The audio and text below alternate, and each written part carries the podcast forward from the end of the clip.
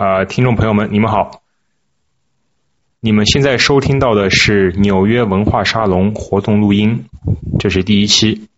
我是赵志成，是文化沙龙的组织者。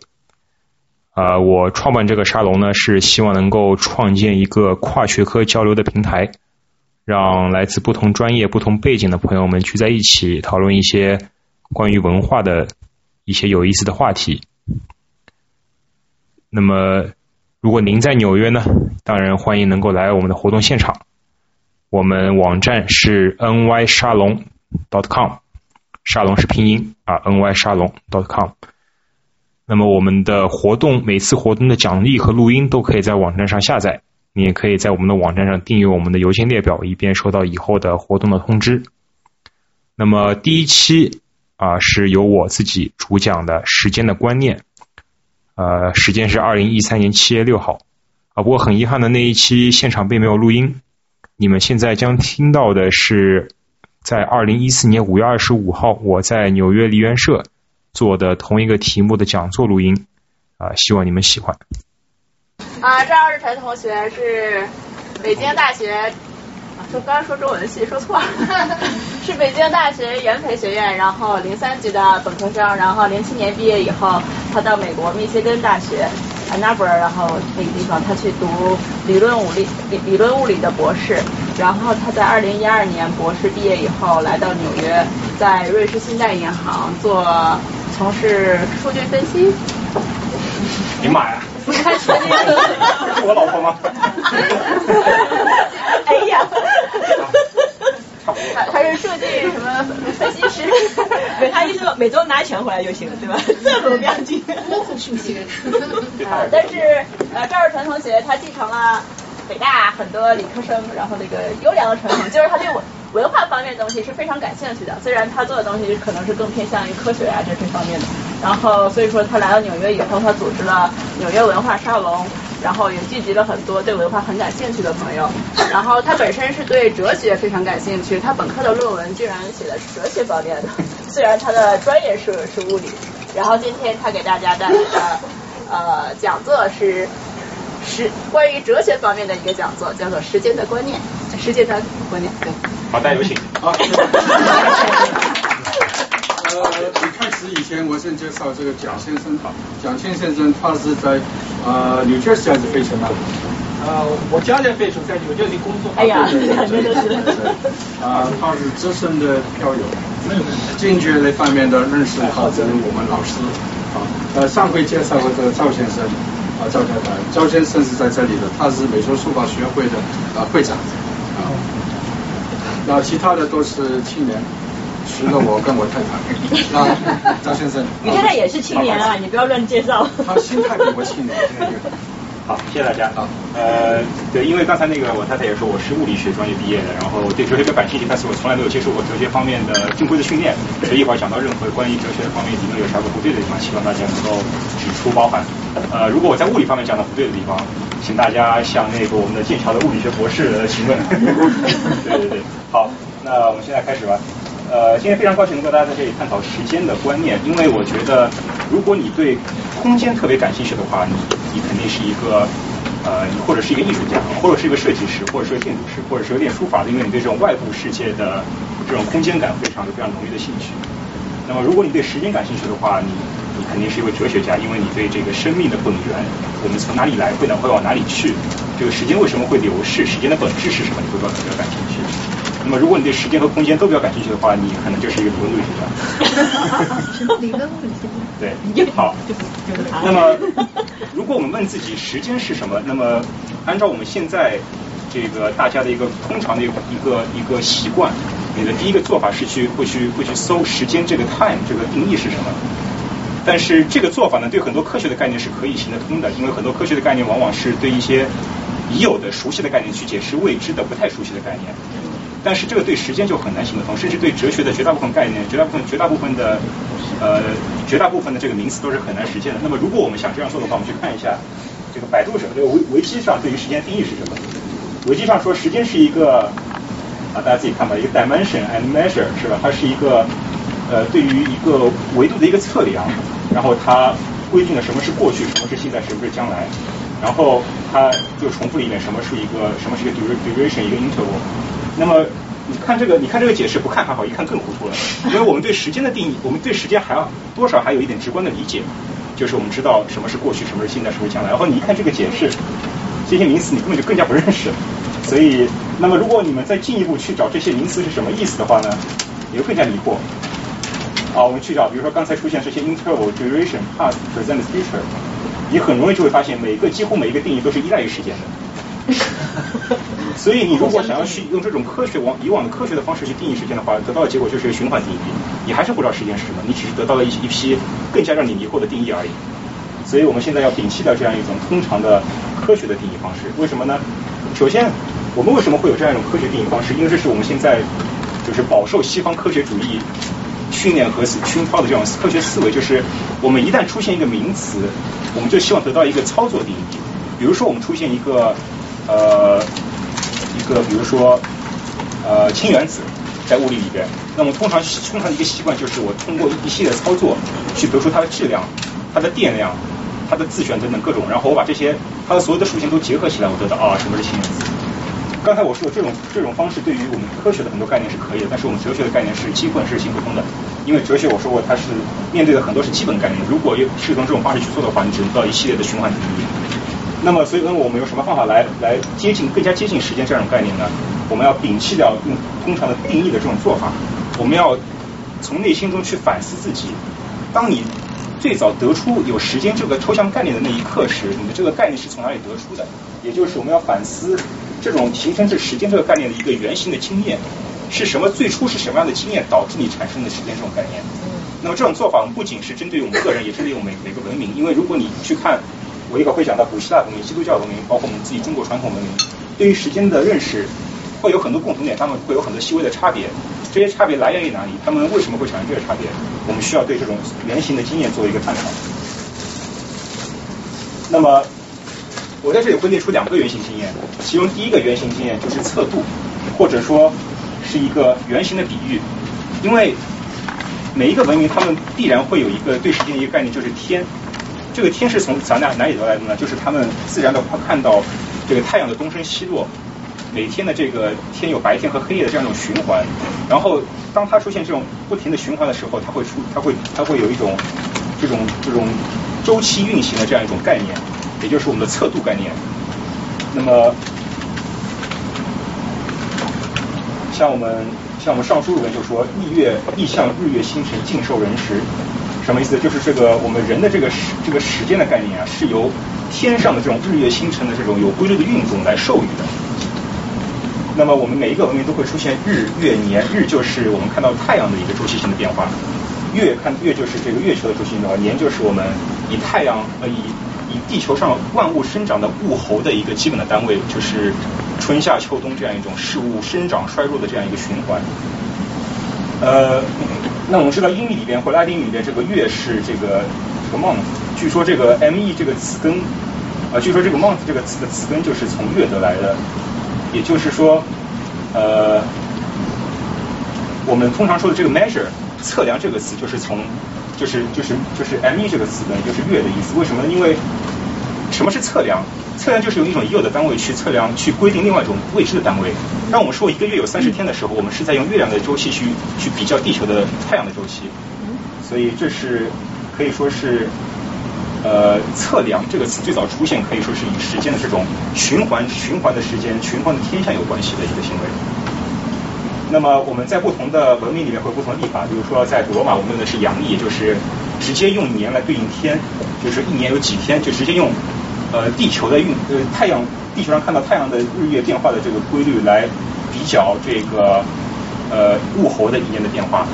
那我们不太去，可能他们不太去关照这个月的变化，但是在伊斯兰教他们会非常关注这个月的变化，因为。呃，可能月是他们，我不知道，我不太了解宗教，但是意思他们那个符号就是一个月的一个符号嘛。所以他们当他们去讨论这个伊斯伊斯兰，他们走的是阴历，就是说他们规定一年有十二个月，一个月是一个太阳一个月亮月，就是说月亮它我们都要知道是二十九二十九点五天作为一个周期，那么如果你是二十九或三十天一个交交替的话，那么如果你一年去用十二个月去比的话，很容易就会发现一年会多出来五天。那伊斯兰是不管的，他们是依然以这样一种十一年十二个阴历月为单位的周期来运行，所以你如果去看伊斯兰教的话，你会发现一月份可能是任何季节，因为它这个多出来五天，它不去闰掉，它经常是这样不停的循环。那么我们中国走的是大家知道，我们中国是中国既不是阴历也不是阳历，我们中国中国走是农历，或者更加正规的更正规的叫法叫阴阳合历。呃，什么叫农历呢？我一会儿再讲。对，就是我们农历，就是我们既有既有阳历，就是既有太阳和地球的历年和日的一个对比，又有年和月的一个对比。那我想问一下，那伊斯兰教它如果是那样的话，就是它没有固定的。所以伊斯兰新年可能出现在任何季节。所以它的古尔邦节它不是规定的吗？就比如说它的最大的一个节日。但他们新年是不一样。他们的新年。他们新年可能是任何时候。啊，就是就是一月一号，不就是新年吗？对啊，对啊，他不过我刚我觉得好像是差不多是差不多是定了，就是它如果是按的话，它应该是在不停的滚动的，对吧？如果应该是不停的滚动的。它在一个小的，如果时间不是很长的那阶段之内，它时间差不多的。它但它差的不多，但它会。如果是累积的话，可能。对。不过他他们可能是不是他们，比如他们做那个就是做斋月啊，或者是他们一天要做几次那种木斋寺，我估计大概跟月有有关系。对，他们可能对，可能是。啊，您继续。对。那么我们有更精确的解释，就是一天以内我们会有日晷漏、壶沙漏这些，但是这些原则上也是对于这种自然现象的不断的重复来产生的效果。那么我们如果基于宗教和神话的话，可能会有细微的差别，就是我们中国讲，我们用十个天干作为更小的单位，那么我们基督教就会有一天一星期七天作为一个周期。那么因为上帝是在七天里面创造这个世界的。好，这里有一个问题考考大家，大家知道中国的这个闰月是怎么制闰的吗？有没有人知道？就是我们通常说制，比如说闰闰闰腊月，或者闰七月或者闰五月，大家知道是怎么制的吗？有没有人知道？大家知道大家都知道闰月这个概念吗？知道。知道闰，但不知道是怎么治的。它这个补补回去那个有怎么补？在哪一天会补？在哪个月会补？它它它好像不规定的每个月，因为比如说我们闰四月、闰八月不是会分开的嘛，是不是？它会分开，但它有规定，但是它不是按不是按顺序闰的。所以就不是说这次闰一月，下次就肯定闰二月。你先解释一下闰月嘛，如果不是 闰月，闰月就是说，因为如果按纯粹的阴历的话，就是一一个月二十九或三十天的话，你这样说时间一长，一年一年如果你按十二个月的话，可能都是五天。那么这样的话，你时间再长的话，你就会发现这个一月一月可能就到任何季节了，你都不停的往前走。所以我们要过一段时间加一个月，把这个时间给拉回来。所以为什么我们过了新年它会在两个月里面浮动，但它不会超过这两个月？因为如果一旦你超过太远的话，会把你拉到拉回来到一月一月几号。所以新年不可能具体我日期不记得，新年不可能早于一月几号，也不可能晚于二月几号，它肯定在这段时间里面。这段时间长度是一个月，因为如果超过的话，就把它再通过闰月的方式把它拉拉回到这个这段周期里面。啊，闰月是怎么润的？我来猜一下，是不是跟那个节气有关？比比比如说它是种谷物，因为它那个时间是不能变，对不对？对对对，说的太好了，就是跟节气有关。因为因为因为一年里边，因为一个一个太阳年里边，我们知道节气是用一个太阳年去自然的划分成二十四个单位，呃，其中每奇数个节气叫做正气，每偶数个节气叫做中气。那么，所以每个正气之间肯定是严格的三百六十五天除以十二，那么它就跟一个阴历月就会有差别。所以说，如果我们用阴历月去算的话，我如果今天一月一号是阳，恰好也是阳历的一月一号，比如说，那么我走了，我这样去走一个阴历月之后，我会经过春分和不对，春分是几月？三月份。三月份。三月份，三月一号，比如说，呃，我会经过春分和谷雨，对吧？呃，那么我下一个二月可能经过下两个节气。那么如果我这样走的话，我一般绝大部分情况下，我一个阴历月会经历一个节气加一个中气。但是我这样不断往前走的话，因为一个阴历月是短于两个节气的时间的，所以我这样不断往前走的话，肯定会遇到某一个时候，这个阴历月只有节气没有中气。嗯，终结吧？还是没有节气，只有中气。呃，只有节气没有中气，节气是每基数个嘛？是是中气这个说法，还是终结节日的节？中气。这叫中，那中气是什么意思？是指两个两个偶第偶数个节气。啊，它是叫中气，中节，我记得好像是中节吧？叫 中节吧，好吧。就是你这样往前走的话，总会经历一个音乐，它只有。哎，或者这样的，就是把那个那个图图板啊，过来给大家画一下。你这样讲，大家一脸的茫然。就你写一下吧，就是。还是要物理，这个数学表一下。这个。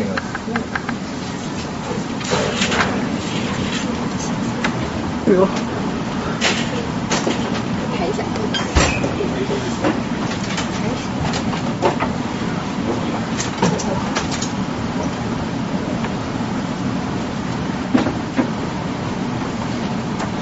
家写一下。写。就换一条。比如说，比如说到现在啊，可以那个放在那边吗？哦，挡这一边啊，看不见了。啊啊啊！放那个角落。就是比如说，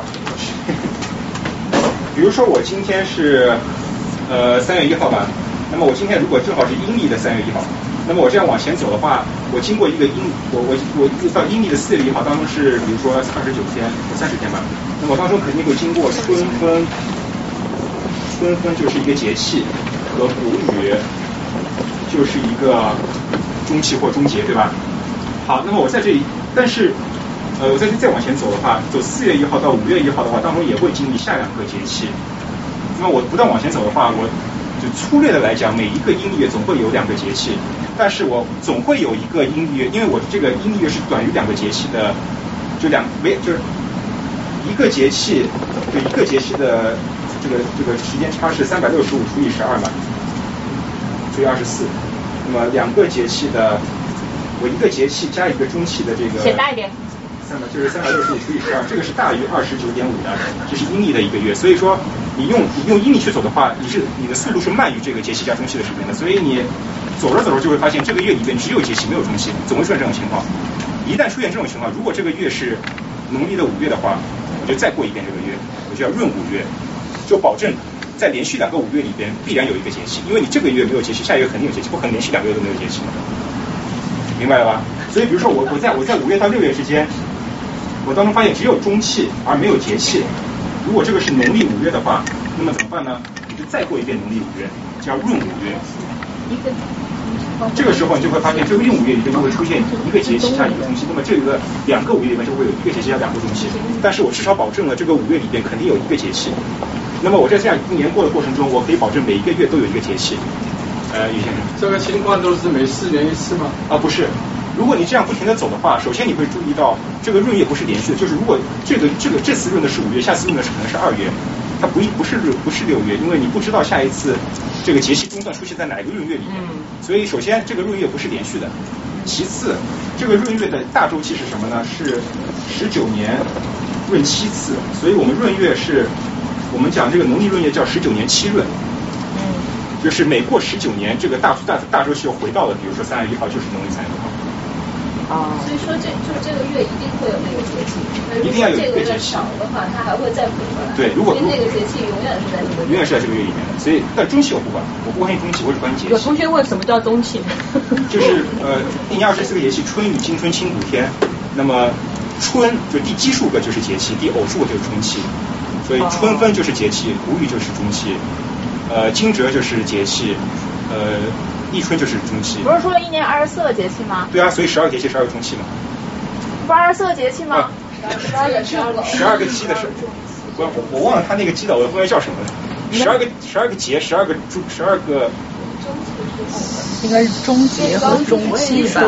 就是它有十二个，对正气加中气，我说错了，正气加中气，就是奇数位叫正气，偶数叫中气，然后。都是节气，加起来就是节气，节气是统称，就是春分，就春雨惊春清谷天，春雨惊春。那么我依次数下去嘛，第一个春雨呃春分就是节气，要正气，呃谷雨就是呃中气，惊蛰就是正气，呃立春就是呃中气，这就是它这样就这样规定了，它这样规定的，对，所以。就不同意，阳历阳历有过，哎，一年，闰年嘛，啊，那是闰年嘛，对对，那就是日，就是我现在讲的是月和怎么去协调月和日年和之间的关系，日和月之间的关系不需要协调的，日和年之间的关系是通过闰年来协调的。我这讲点多了，我其实没讲那么多。所以你知道为什么二二十四节气是根据阴历？根据阳历，二十四节气跟阴历没关系。它是因为二是因为节气，它是由呃物候的变化来决定，物候是由太阳的春夏秋冬的变化来决定。那那天是一样的，就别的都是都是。行，我这讲完。还有问题吗？啊，我有个问题啊，题外题外话，呃，是不是一个长长就是说它在下面，然后十九年以后出来一次就死了，是不是？长朝是木是，那个是不是？长是。是不是长还是什么？长长长。是不是十九年？十七年吗？十七年不同的资料，它在底下有几个不一样。不一样的。我但是传说中这个是的。没有所谓在他走到泥土里面十九年不出来，十九年不不不他出来 出来。赵兄赵兄，赵兄你那个是十七年论七七七个论十九年啊？十九年是十九年。这是元希尔还是七年九任？是他说是经过十十十七年就发生一个。十九就是每十九年会润七次，但是它每十九年会有四分之一天的误差，但是误差太小了，我们就不去关心了。就是就是它这个什么意思呢？就是一年是三百六十五点二四几天嘛，对吧？然后你这个一个月是二十九点五几天嘛，然后你要把这个东西用一个最小公倍数去表示出来的话，呃，就是十九乘以十二乘以十二，十九乘以十二加上七，它是这样算出来的，但是它还是有误差的，它不是一个完整的。最小公倍数，它是有有有每十九年会有四分之一天的误差，但这误差太小了，我们就不关心了。所以于先生，你的意思是说蝉是不是也根据这个闰月来一周，所以破破破土一次是吧？是口音色的还是什么？我觉得可能是可能就是人巧吧。嗯，对，这个讲也多了，没就是题外话。所以所以我说题外话啊，对，所以所以就是说呃，第一种原型经验就是几乎每个民族都会有这样一种对时间的一种最原初的体验，就是周期循环。他们这种循环可能来自天象，可能来自呃宗教，或可能来自其他的一些更细微的一些差别。那么第二种原型经验是什么呢？是所谓的绵延，就是每个人从出生到死，他有一个不可逆的一个时间的一个流逝。他知道自己，他有他对自己的出生有一个回忆，对自己的死亡有一个预期。他知道自己在从出生到死亡这样一个过程中，是一个在人在从呃年幼变得茁壮，变得衰老，最后变得变得消亡，有这样一种不可。不可逆的这样一个过程，这是另外一种就是最原初的对时间的体验。它和这个循环不停的，因为第一种循环它是循环，它是没有任何的方向性的，它是就不停的永远循环下去。那这样一种它是恰好相反，所以它的比喻是线的比喻，它的一个一个隐喻是一条线，从走从开始到结束走过去就完了，不可逆，也没有循也不可能有循环的这样一种感觉。那么，所以海德格尔就说向死而生，就是说什么是人？人。他称他称为人是一种有死在死的先行下才会有理性的一种动物，就是说，呃，我人之所以为人，就是因为我知道我有死的存在，我有一种对死亡的恐惧，才成为我的人的本质。如果你一个人他没有死的概念，他没有死的一个预期的话，他是无所。大家都看过那个《格雷尔游记》那本小说，里面有一种长生不老的人的。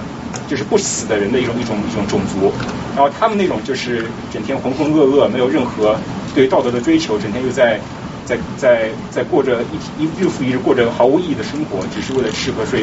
尽管他们经过了这种高智就是高智能的这种阶段，但是他们因为他们达到了这样一种长生不老阶段，所以他们完全放弃了对于艺术、对于生命的这种追求，就过着像原始就原始生物的这种这种生活状态。所以说，海德格尔认为，就是人之所以为人，就是因为有死的先行。用现象学的一种一种语言来解释的话，死不是一种偶发的事件。比如说，我这里手机我掉到地上，屏幕摔碎了，这是一个突发的事件，发生了就没有了。发生之前也发生这个事件之前也没有任何的预兆。但是他海德格尔认为，在现象学里面认为死它不是一个突发的一个事件，它是一个持续的现象。因为有因为我每个人有我知道我有我有一个必然会死的一个事件发生在前面，这种这个事件影响到我每一个每时每刻的生活。才使我成为人的，这就是这个死，它不，它尽管在发生那一刻只是在那一刻发生的，但其实它发已已经发生在每个人从出生到死亡的每一个时间里边了。所以，对吧？我们这个我不太啊，你说，我明白你的意思，但我想跟你较一个真儿哈，就说这个孩子刚出生的时候并不懂什么叫死，对啊，那是因为他没有。没有死的概念吗？对，这个实际上是后来社会教给他的叫死亡。呃，我不认为是社会教给他的，因为每个人，这个并不是智，我觉得我觉得并不是在你出生就是带来的，不是不是就说你潜意识就有。啊，对，但是人是一个社会化动物，你不可能把人独立出自然来讲。所以你的意思就是说，人类这个群当然当然是人类，你每个人的话，你没有任何，你不可能去探讨一个人作为一个个人的。那我想问，那死对于动物呢？他们会知道动物是没有哲学这个这个概念的，所以我们不去探讨。对，当我们谈论哲学的时候，我们不可能单独讨论一个个体的人，我们只可能用一种共鸣的方式来以自己和别人的方这种对死亡的态度来来来来获得一种类比。我想问一下，就是你觉得海德格尔他这个死，就是说他不是偶发，是持续，他是说像佛教的时候，就像种下了一个种子一样在那边，还是说他会呃像一个比如说因果，或者说是因缘和合？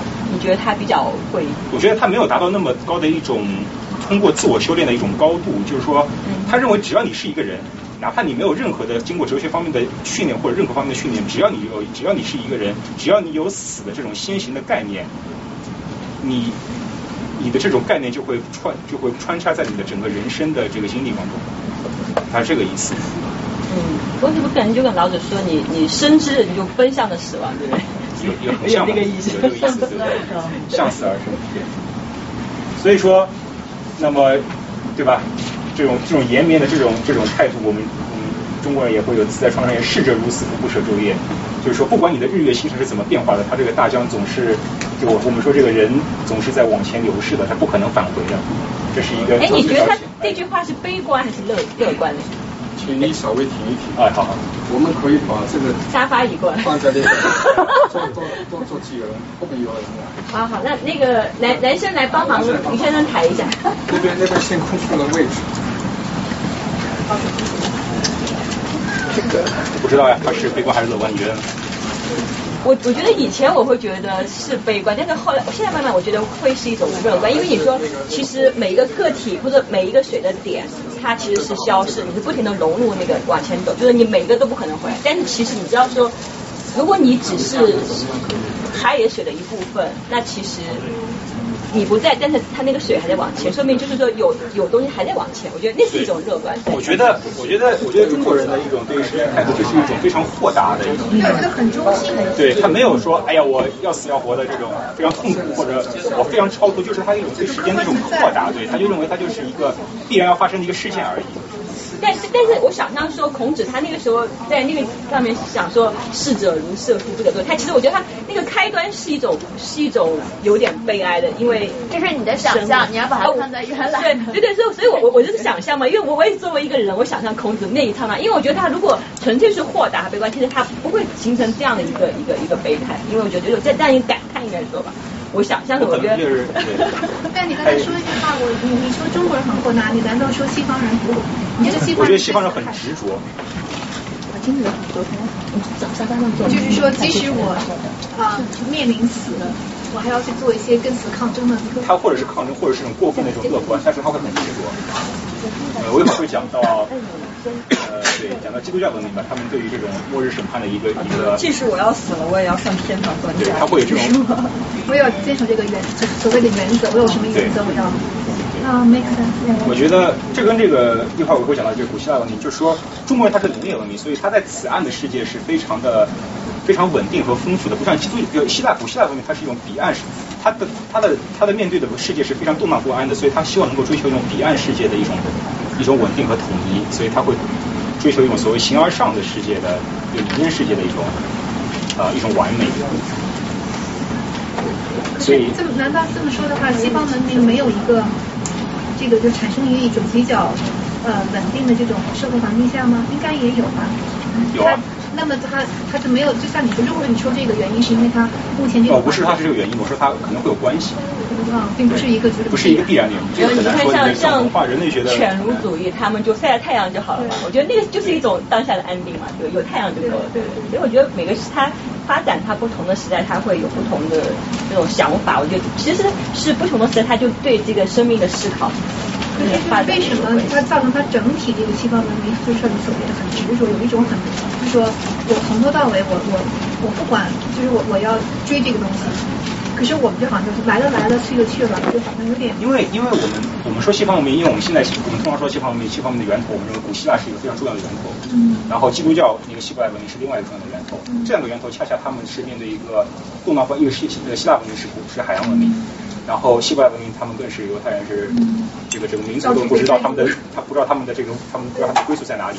所以这可能使得我们现在，因为我们因为整个他们他们的文明之所以这么如今这么强盛，他们有历史上很多因素啊，比如说这个科学革命、科学发展、工业革命等等，它会有很多。这是你的想法还是从他们看的？我是这么认为，我这么认可的，至少。OK OK，谢谢你对。那么我们中国也说对吧？对于时间的这样一种强大的这样一种流逝的这样力量，陋室空堂，当年护满床，衰草突然成为歌舞场，就是这个世事你是很难去预料，很难去今天的繁华或今天的衰败不代表明天也是这个样子。然后弗雷泽，人类学家弗雷泽也说，人只是表面看来是一种理性的动物，实际上它是有死亡意识，从而有时间意识的。那么这个这个概念，这个他的这个想法就跟海德格尔想法是非常相近的，就是这个人的所谓的理性是从哪里来的？是从对于死亡死死之先行所产生的。好，那我们现在看一看古希腊文明。呃，我们我们知道古希腊文明，现在很多人都是言必言必称希腊，就是他们说现在西方文明或者整个世界文明的源头就在古希腊，很多会这样认为，因为古希腊不仅在哲学、科学，当然了，他当时不叫科学，叫自然哲学，呃，艺术、戏剧、建筑，呃，等等等等，他们很多都是开创了先河的，尤其最重要的是理性，所谓的理性精神，或者说对于形而上世界的追求，可以说是都是古希腊。出现了涌现了一大批在各个领域都是开山鼻祖式的人物。那么大家如果知道古希腊希腊神话，大家知道对他们来说是一个非常重要的一个呃世界观。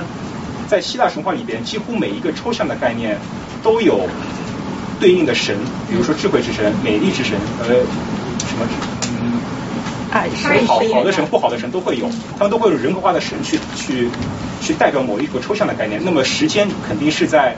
希腊神话里面是有一席之地的，时间之神是什么呢？神谱里边说，希腊中最早的神是 Chaos 混沌中，然后 Chaos 生出大地女神盖亚，盖亚生出了天神乌兰诺斯，盖亚又与乌兰诺斯就是跟他儿子啊很乱，古希腊就是古希腊是不讲伦理的，对他们不注重伦理的，因为他们是海洋民族嘛，伦理在他们这边显示不出任何劣势，就是乱伦显示不出任何劣势。什么什么什么叫乱伦显？因为乱伦为什么会是一种禁忌？有很多种说法。第一种说法是中国是农业民族，你乱伦的话，长时间会有一种遗传学上的一种劣势。海洋就没有这种。海洋民族，你今天结婚，明天就走了，你你都不知道。即使有这种劣势，你也无法去传达下来。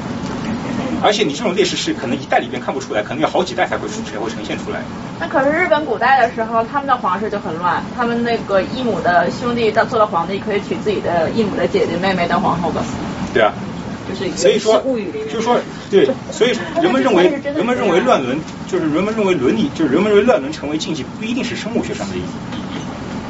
因为，因为人们发现，在古代文明里边，在很多原原始的文明，比如说现在澳大利亚有些有些很古老的种族，他们发现依然有这种母系社会的乱伦，但是他们只禁止和母系近亲的乱伦，不禁止和父系近亲的乱伦。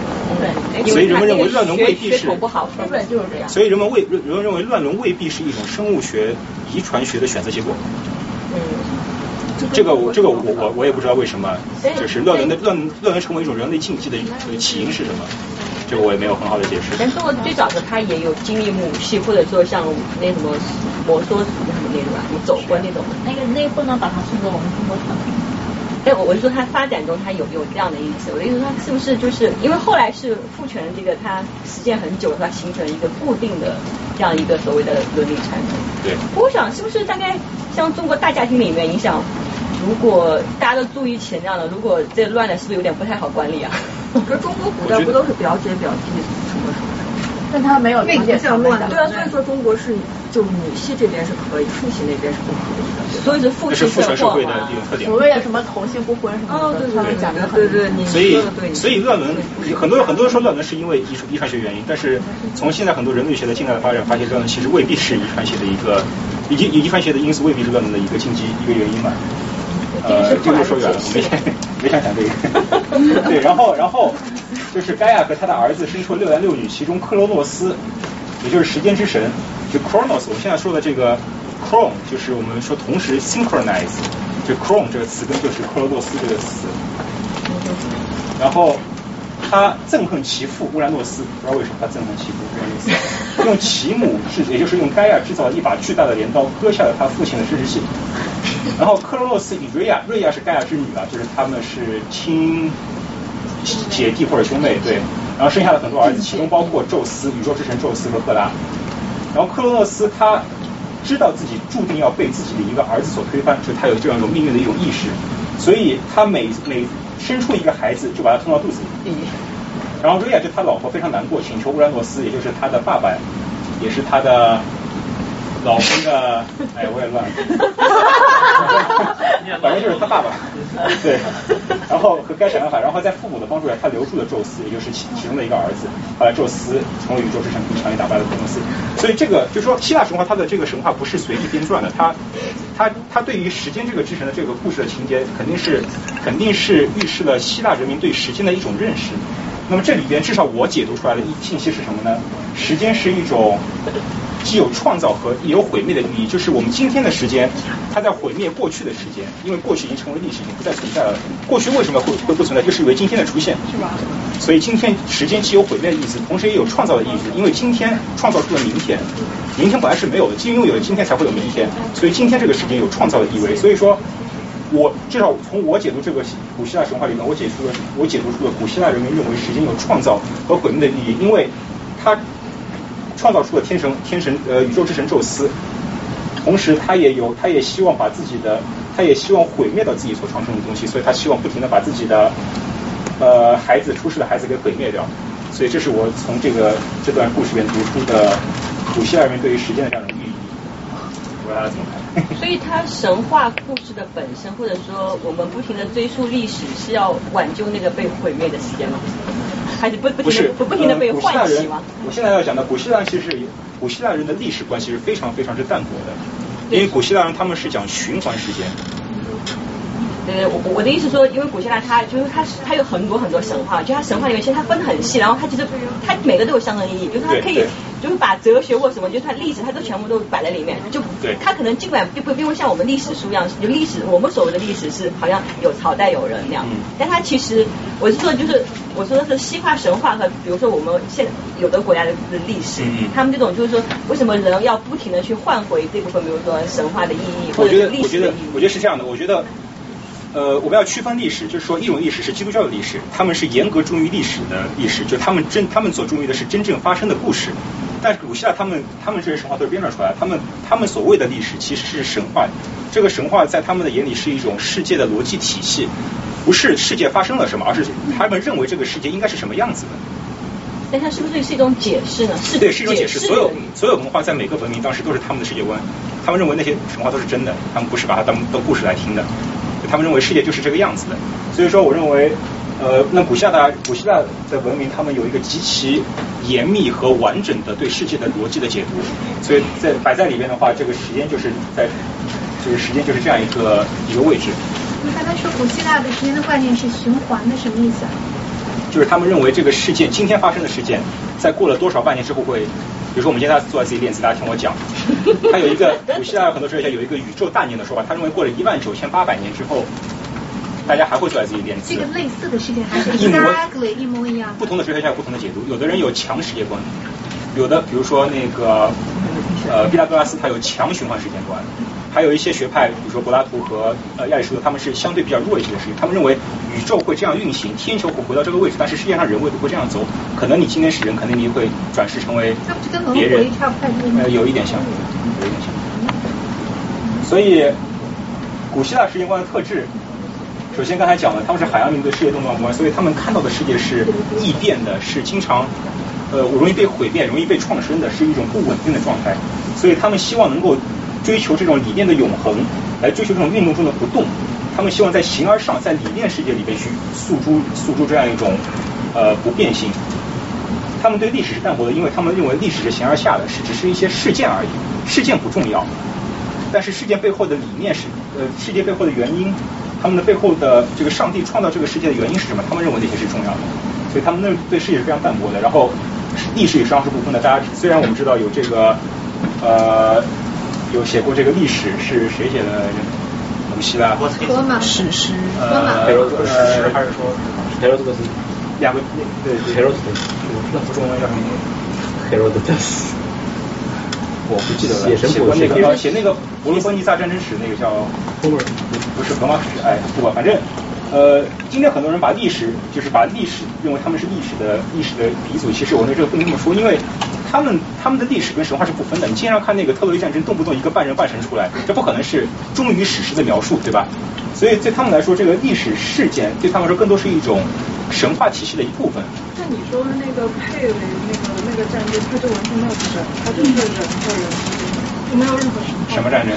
就你刚刚说那个特洛伊。海伦，那特洛伊。世界史的那两。啊，关于战争史，但是那个路线，所以那个首先它是一个局部史。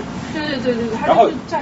它只是描述一个局部史，而且它描述的非常之不完善，它经常是用自己的主观的，就它没有形成我们近在的这种历史的，就是去终于描述历史事实，把它作为一个呃，就是。没有，但是他的描述非常的呃具体，他给的东西都是很科学，就是他做了很多的研究，他采访很多就是战争两边的人的那个想法，我觉得还是。是吗？我没有读过那个书。对。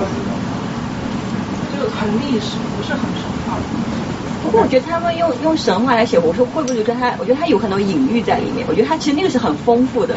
就比如说什么酒神啊，其实它里面有一种，就是他精神，那种精神他有哲学的，有艺术的。就他不仅仅是说他是一个是一个人或者是一个创造什么东西，他我觉得他那个是是丰富。所以我觉得他这个其实是一种，呃，不仅仅是讲，比如说神话好像是假的故事，但我觉得它里面是是费了很多心机。我觉得是一种，我觉得它是一种。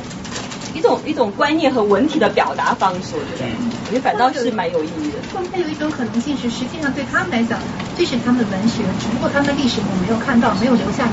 对，没有这个可能性。所以他们很多时候，比如说讲，所以他们很多时候，我我觉得我的我的意我的意思就是说，他们他们很多时候写历史不是为了写历史本身，而是为了去把这个历史中的事情来作为神话的一部分，或者去完善他们这个逻辑体系。我觉得很多时候。你觉得印度人对历史的态度？印度人就是说别对啊对啊，所以我我我就想说他们为什么是这样的？我我的意思是他是什么样？豁达。因为因为他们他们是他们是他们的循环时间是最强的，他们是有着最强的循环。因为如果一个民族他认为时间是循环的，他没有他不需要历史。因为什么叫历史？过去一百年发生的事情，以后还会再看一遍，以后还会再看到无数遍，所以不需要历史，历史就是未来。我觉得我们的思路被中国历史这个编纂的方式束缚太深了，只有我们中国人这样，在很早很早的时候，而且是官方的，他对于统治者，然后他有那样一个非常严格的系统，去记录那种一个歌功颂德的一个这么一个。对啊，历史在中国有不一样，历史在中国作为一种意识形态宣传工具。他们在那那么早那么早就。对啊。可是西方历史也。所以，所以中国，你看中国的中国的神话人物不可能出现这种乱伦的行为啊，因为中国神话人物是作为一种是作为一种人，就是是这种圣人的形象来出现，因为它作为一种意识形态宣传工具。不过，不过你刚刚一看，你刚刚讲那个乱伦其实很复杂，你要讲清楚很不容易。所以我觉得大家不要乱伦也是为了大家，就大家生存的比较，就大家比较。分得清楚嘛？比如说，这你什么堂兄姐妹，你姑姑什么叔叔，你就是一个就行啊！我就是既是那个又又是那个的话，循环论证啊！那你你你之所以分清楚，是因为你认为这个礼教很重要，你才需要去分他们。礼教为什么重要？就是那从另一方面也是因为我们有了伦理的这种预先的这种规范在里面，所以礼教才重要。可能这是个循环论证。相互相互的相互依存的这种。那听你这样讲的话，是不是印度在被殖民之前就没有历史的一个学科？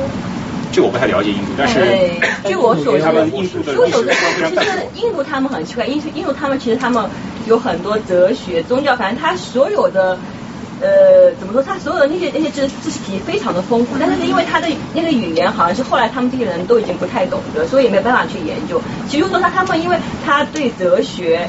对所有的呃世界观什么，反正他们都非常的有一个很大的体系，但是就是说他们觉得说历史对他来讲说真是一个非常细致、细末未未解的东西，所以他们觉得他不屑于去做这个东西的研究。对，所以我觉得两方面。太纪实了，就是不是太不很浪漫吧，可能不能不能够通过这个来表达他对生活的这种理解。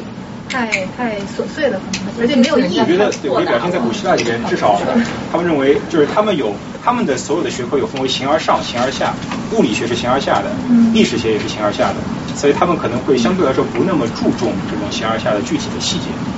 他们他们之所以关注形而下的学科，是希望能够从中获得一些关于形而上的一些线索。比如说，我为什么关注物理学？这个石头怎么落到地上我不管，但我希望能够知道它背后是什么原因、什么机制。上帝是怎么创造这个世界，时它出现、呈现出这个样子？可是你不觉得这很野心勃勃吗？就是现在像我们这样，我们有这么多的 data，有这么多的 evidence，有这么多的这种啊上帝的痕迹，我们都说不清上帝怎么回事。像他们以前没有这些 technology，他怎么完全通过人的这种一种观察，哎，一种那种的那种想象，觉得啊，我通过这个我就可以想上帝是什么，这个这个他的意志是什么？就我觉得也也有点太说不好听的，有点怎么讲？这个我觉得在中国也有吧，所谓就是天命跟人的世间活动相联系的这个事儿。嗯。你如果咱讨论说上帝的意志的话，那肯定可以通过时间的来对社会活动的观察来看情况。对，是就我就说这种这种，我可能通过纯想象。哎，对，完全就是非常的，呃，有点有点怎么说呢？就是超过他的这种啊能力的这种一种一种一种 mission mission impossible 的。为什么你会觉得超过他能力呢？就是说，我觉得我们现在我们我们对世界的了解远远超过他们的。我觉得啊，因为我们有很多不但有我们自己的这种。我们的想法，我们还有我们这个强大 technology 帮助我们来做，而且我们真正到外面去看到过，对吧？就是地对地球里边是什么东西，那么我们都说不清楚上帝是什么，我们都说不清楚自己是什么。就是因为你看的越多，你所未知的也越多。可能你看的少的话，你是的，你你你不会。但是谁谁能谁知道？真说只站在圆心那一点，你看到肯定就是你那你站那个圆心，肯定就离上帝最近最近的。但是我觉得，我们现在其实也不知道我们到底知道了多少。对，我是这个意思。我们我们还是我们现在看到的只是这样的一个 picture，可能 picture 更要更大。然后当时每每个人每个在当时那个 snapshot，他们他们只能从中他们知道那个面对对我决定。所以我就是说，但我觉得哈，就是知识跟智慧，我觉得是不同的。就是说，现在我们可能所我们所谓的科学知识很多，但是知识你再多。你不一定就等于那个智慧。是的，但是我这个，但这个前提是这个智慧是有，怎么讲？怎么叫智慧？如果说你们有很多知识积累就可以得到智慧的话，那这个智慧肯定是上天给，就说一种是一种通过某一种什么途径，那个自然给你了。哎，不，我我想是这样说，就比如说你你考虑哲学问题，跟你跟你比如说跟你学习物理问题或者学习历史问题这样，我觉得他那个是就是那个思考，他那个我觉得他的那个的范式是有点不一样的。对对，这是对对对，所以我觉得就是因为这样的不一样，所以他不能去做比较，因为你不现在不能说呃，我们是不是说呃，只要形而下，不要形而上，你也不能这样，对不对？因为你生命中你在开发发展，你还是有焦虑，还是有不安，你还是需要安稳。但是说你光形而上，你没有形而下，那你生活你又吃不饱，对不对？所以我觉得它是这两个是不可以偏废，所以你不能让它两个这样的来比较，我觉得其实实际上是不太公平。哦，我并不是说我们就有更多的，我们就是我们离上帝更近，我觉得不是这个意思。我的意思就是说，他们就是说他们东西其实很有限。的情况下，但他们你你也可以反过来啊，比如说，因为他们东西很有限，所以他们离上这更近，对吧？没有，我我我，反正我的意思就是说，他们当时这种想法很很很 vicious。不是，而且我觉得宗教的问题是，比如说我们现在一看到说他圣经这样，其实他们也是经历一个很长的时间长河，他慢慢的根据几代人不同，慢慢才积累出来的。对，所以那个那个知识和智慧，它每一个点其实都是很丰富的，所以它其实跟我们现在知识，我觉得它是也是经历一一个一样的过程。就他没有说某个人突然就告诉你说哦，上帝是怎么样，所有的圣经就唱好了，然后就放在那了，就给你了，没有这种事情。大家大家千万不要用我们现代人的 现代的眼光去看这个这个对古代文明的这个这个，你会觉得？到现在听你解释解释，形而向上缘，形而形而上，形而下，形而下就是呃形状之下，就是说呃一切实体的可以观察到的物体实际的运动叫形而下。形而上就是理念世界的，就是你看不到的，或者说你认为世界运行的，比如世界运行是形而下，但世界运行的规律是形而上的。那它是中国原来有的这个词，对，这是翻译翻译过来的。这意思是什么？因为因为呃，形而下叫 physical，形而上叫 metaphysical。metaphysical，physical 这个词是希腊词，是希腊语，就是 physical，就是就是物理的物体，呃。好像是 nature，嗯，它好像原来的最原始的意思是是物体本来的样子这个意思，然后 metaphysical 就是超越物体形态，我们能看到的这个物体形态的样子以外的之上的世界叫 metaphysical，形而上，这个绝对不是中国的词，好，所以说古希腊有很强的循环时间观。这和他们对圆的崇拜，我觉得是非常有非常强的关系的。古希腊人，呃，那个阿基米德他有一个阿卡德米，就我们今天说的 academic，就是他们一个学院。然后学院门上刻着这样一行字，叫“不懂几何者不许入内”。他认为几何是上帝的语言，几何里边最完满，几何里边有一以下一些以下一些上帝所赋予的圆满的形状，分别是呃四面正四面体。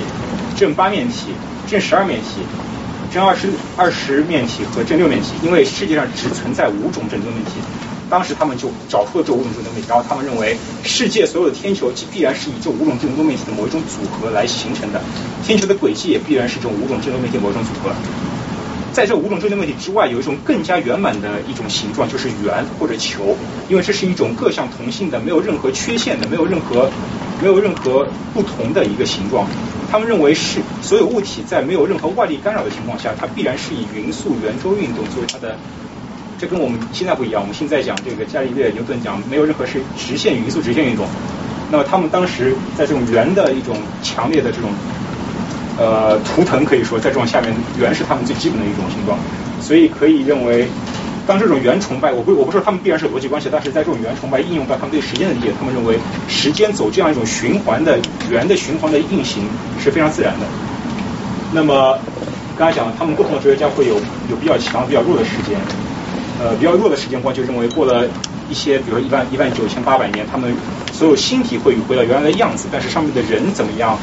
我们人会不会回到这种现在这个场景就不一定，可能你会有转世，可能会有你的灵魂会以别的形态出现。但是有一些比较强的强的比较雄的世界观，呃，毕达哥拉斯他认为所有人就我刚才讲了，我们这些人在这里电磁在讲，可能过了一万九千八百年之后，大家还会回到这一电磁，然后回到这里呃继续做同样的讲座。呃，是不一样的。很鼓舞人心啊。对，然后。很 boring。boring。然后，所以人们为什么会追求神二十二上是一方，柏拉图讲的非常清楚。他说，感官世界是变的，是不实在的；只有理念世界是永恒的，是不朽的。那么，什么是永恒？柏拉图提出两种永恒，一种叫历经时间而不变的永恒，一种叫不历时间而不变的永恒。什么意思呢？比如说我们世界，我们这个世界，宇宙运行，呃，宇宙的运行规律，今天是这样，在过了一百万年之后还是这样，宇宙运行规律是不变的。我们认为这是一种永恒，但这种永恒是在时间的考验中所呈现出来的，是历经历经时间而不变的永恒。柏拉图认为这是一种比较相对来说比较低低层次的永恒，还有一种更高层次的永恒是不历时间而不变，就这种存在，比如上帝，上帝存在不是依赖于时间存在的，要是存在，因为如果当你说上帝依赖于时间，上帝今天是上帝。在时间中存在的话，那么有可能，那么上帝的他就预设了一个上帝的存在被时间所限制的可能性。就当你说，当你说这个，呃，当你说，比如说天球它在时间中以这样运作的话，它就有一种可能性，就是它在它在时间中可能以后会在某一个时间它不这样运作。所以尽管它是一种历经时间的永恒，但是它在这个永恒的层次上是低于不利时间而永恒的。那么什么是不利时间而永恒的呢？他认为上帝创造宇宙这种行为是不利时间的，也就是说，与时间必然是以上帝创造出来的。如果不然的话，上帝是依赖于时间的，那么他是受时间限制的，那么上帝就不是一个全知全能全善的神。这个理念在他的第第八篇里面讲的非常清楚。第八篇描述了柏拉图所理论所认识的上帝创造世界的过程。他说，当创物主看到他的创造物。运动和鲜活起来，他十分高兴。高兴之余，他想使他们更加像其模型。就是说，上帝在创造这个世界的时候，他有一个理想的一个一个一个模型，他依照这个理想的模型来创造这个世界。由于模型是永恒的存在，他就试图使这个宇宙也像这样。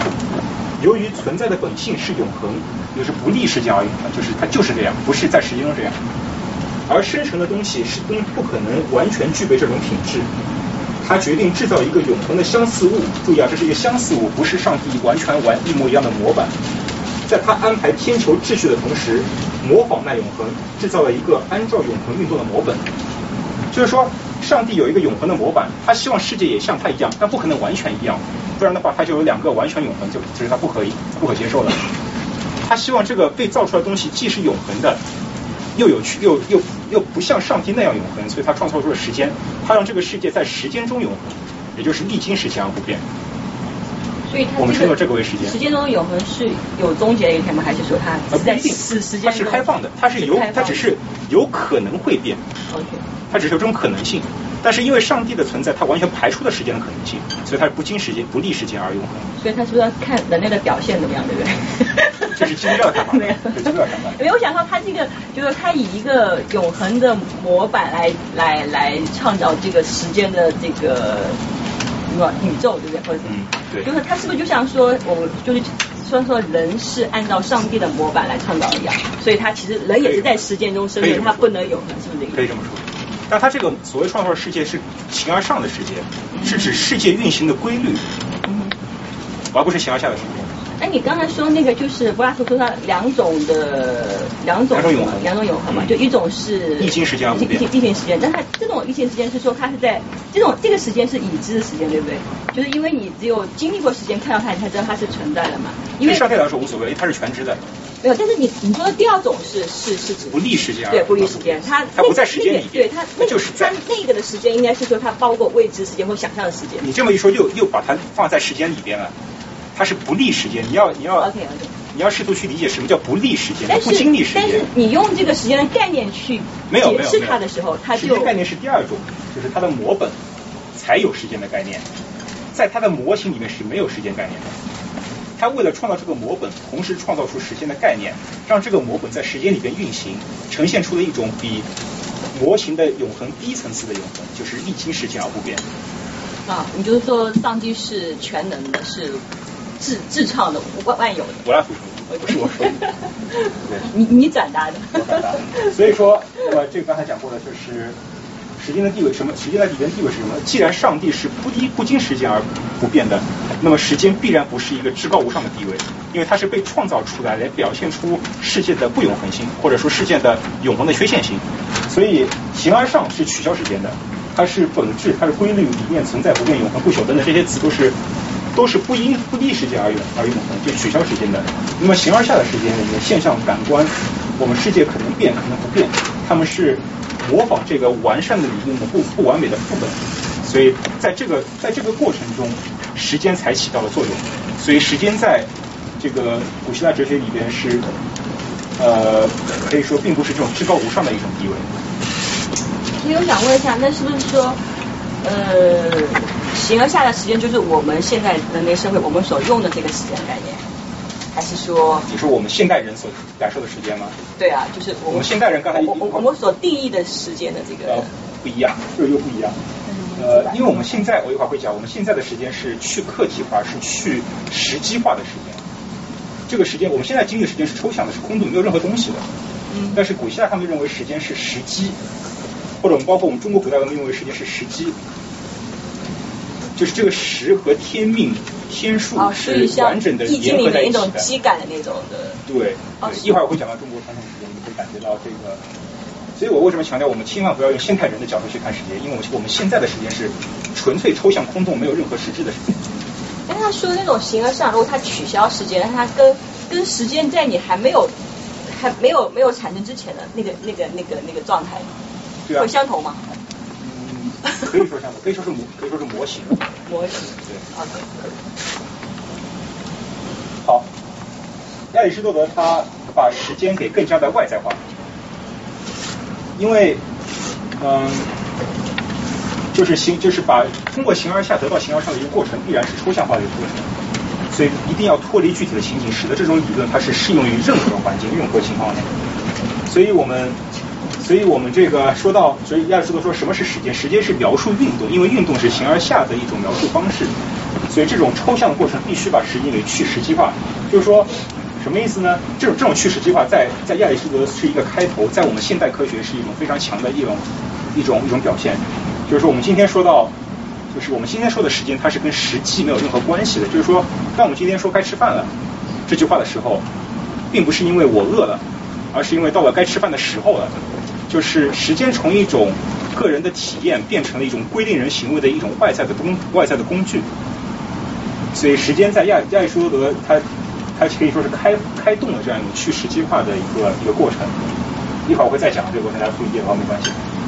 然后时间，而另外一个就是时间的外在化，就是时间不依赖于人而流逝。时间的外在化，只有时间外在化才有可能成为近近代科学基本工具，因为你只有产生了统一的钟表。统一的测量时间的方式才可能才可能产生现代科学，所以这大概是古希腊时间的一个基本的一个形一个一个状态。好，我现在讲讲讲基督教文化。基督教文化跟古希腊最大的特最大的区别是它走的是线性的隐喻，而不是圆的隐喻。因为世间圣经首先它是一部精确历史，它从呃基督基督呃耶稣诞生，耶稣受难到末日审判，它有一个它有一个严它有一个严密的一个时间表。在这个过程中，在过去发生了什么事情，它会一个一个非常仔细的记录下来，这跟基督教文化是非常不同的。所以，而且它这个时间是首先不可能是循环的，它是单向的、线性的，它是有一个时间方向性的，就是只可能往前走，不可能回来。那么在这个里边还有三件重要的标志性的事件，标志着比如说创世，就是时间的开始；耶稣诞生，标志时间当中某一个重要的一个里程碑的节点，以及最后末日审判，代表这个时间的终结。那么比较古希腊，古希腊这个时间是周而复始、不断重复的。那么这基督教是不可能理解的，你不可能让上帝不停的、不停的创生、不停的受难、不停的或者什么。如果因为如果这样的话，上帝就失去他的这种呃神性了，对吧？那上帝的复活呢？就是耶稣诞生呀。就是他。呃，耶稣耶稣受难，我写错了，不是耶稣诞生，耶稣受难。那应该是耶稣复活吧？复活。我们说复复活，就是他死了，他他受难完不就复活了吗？但他只能复活一次，他不可能是末日审判之后不会再复活了。末日审判是一切是一切时间的终结嘛，在基督教里边。是终结了，那天堂地狱怎么办？那是不经历时间的嘛，就是在，可以这么说。对。那你刚才讲那个说是我们现在是说。对，我们的就说是上帝的一个模式的一个再造，是吧？呃，那是柏拉图的古希腊。啊，然后那么在他来讲，那同时他又说这个时间是循环的。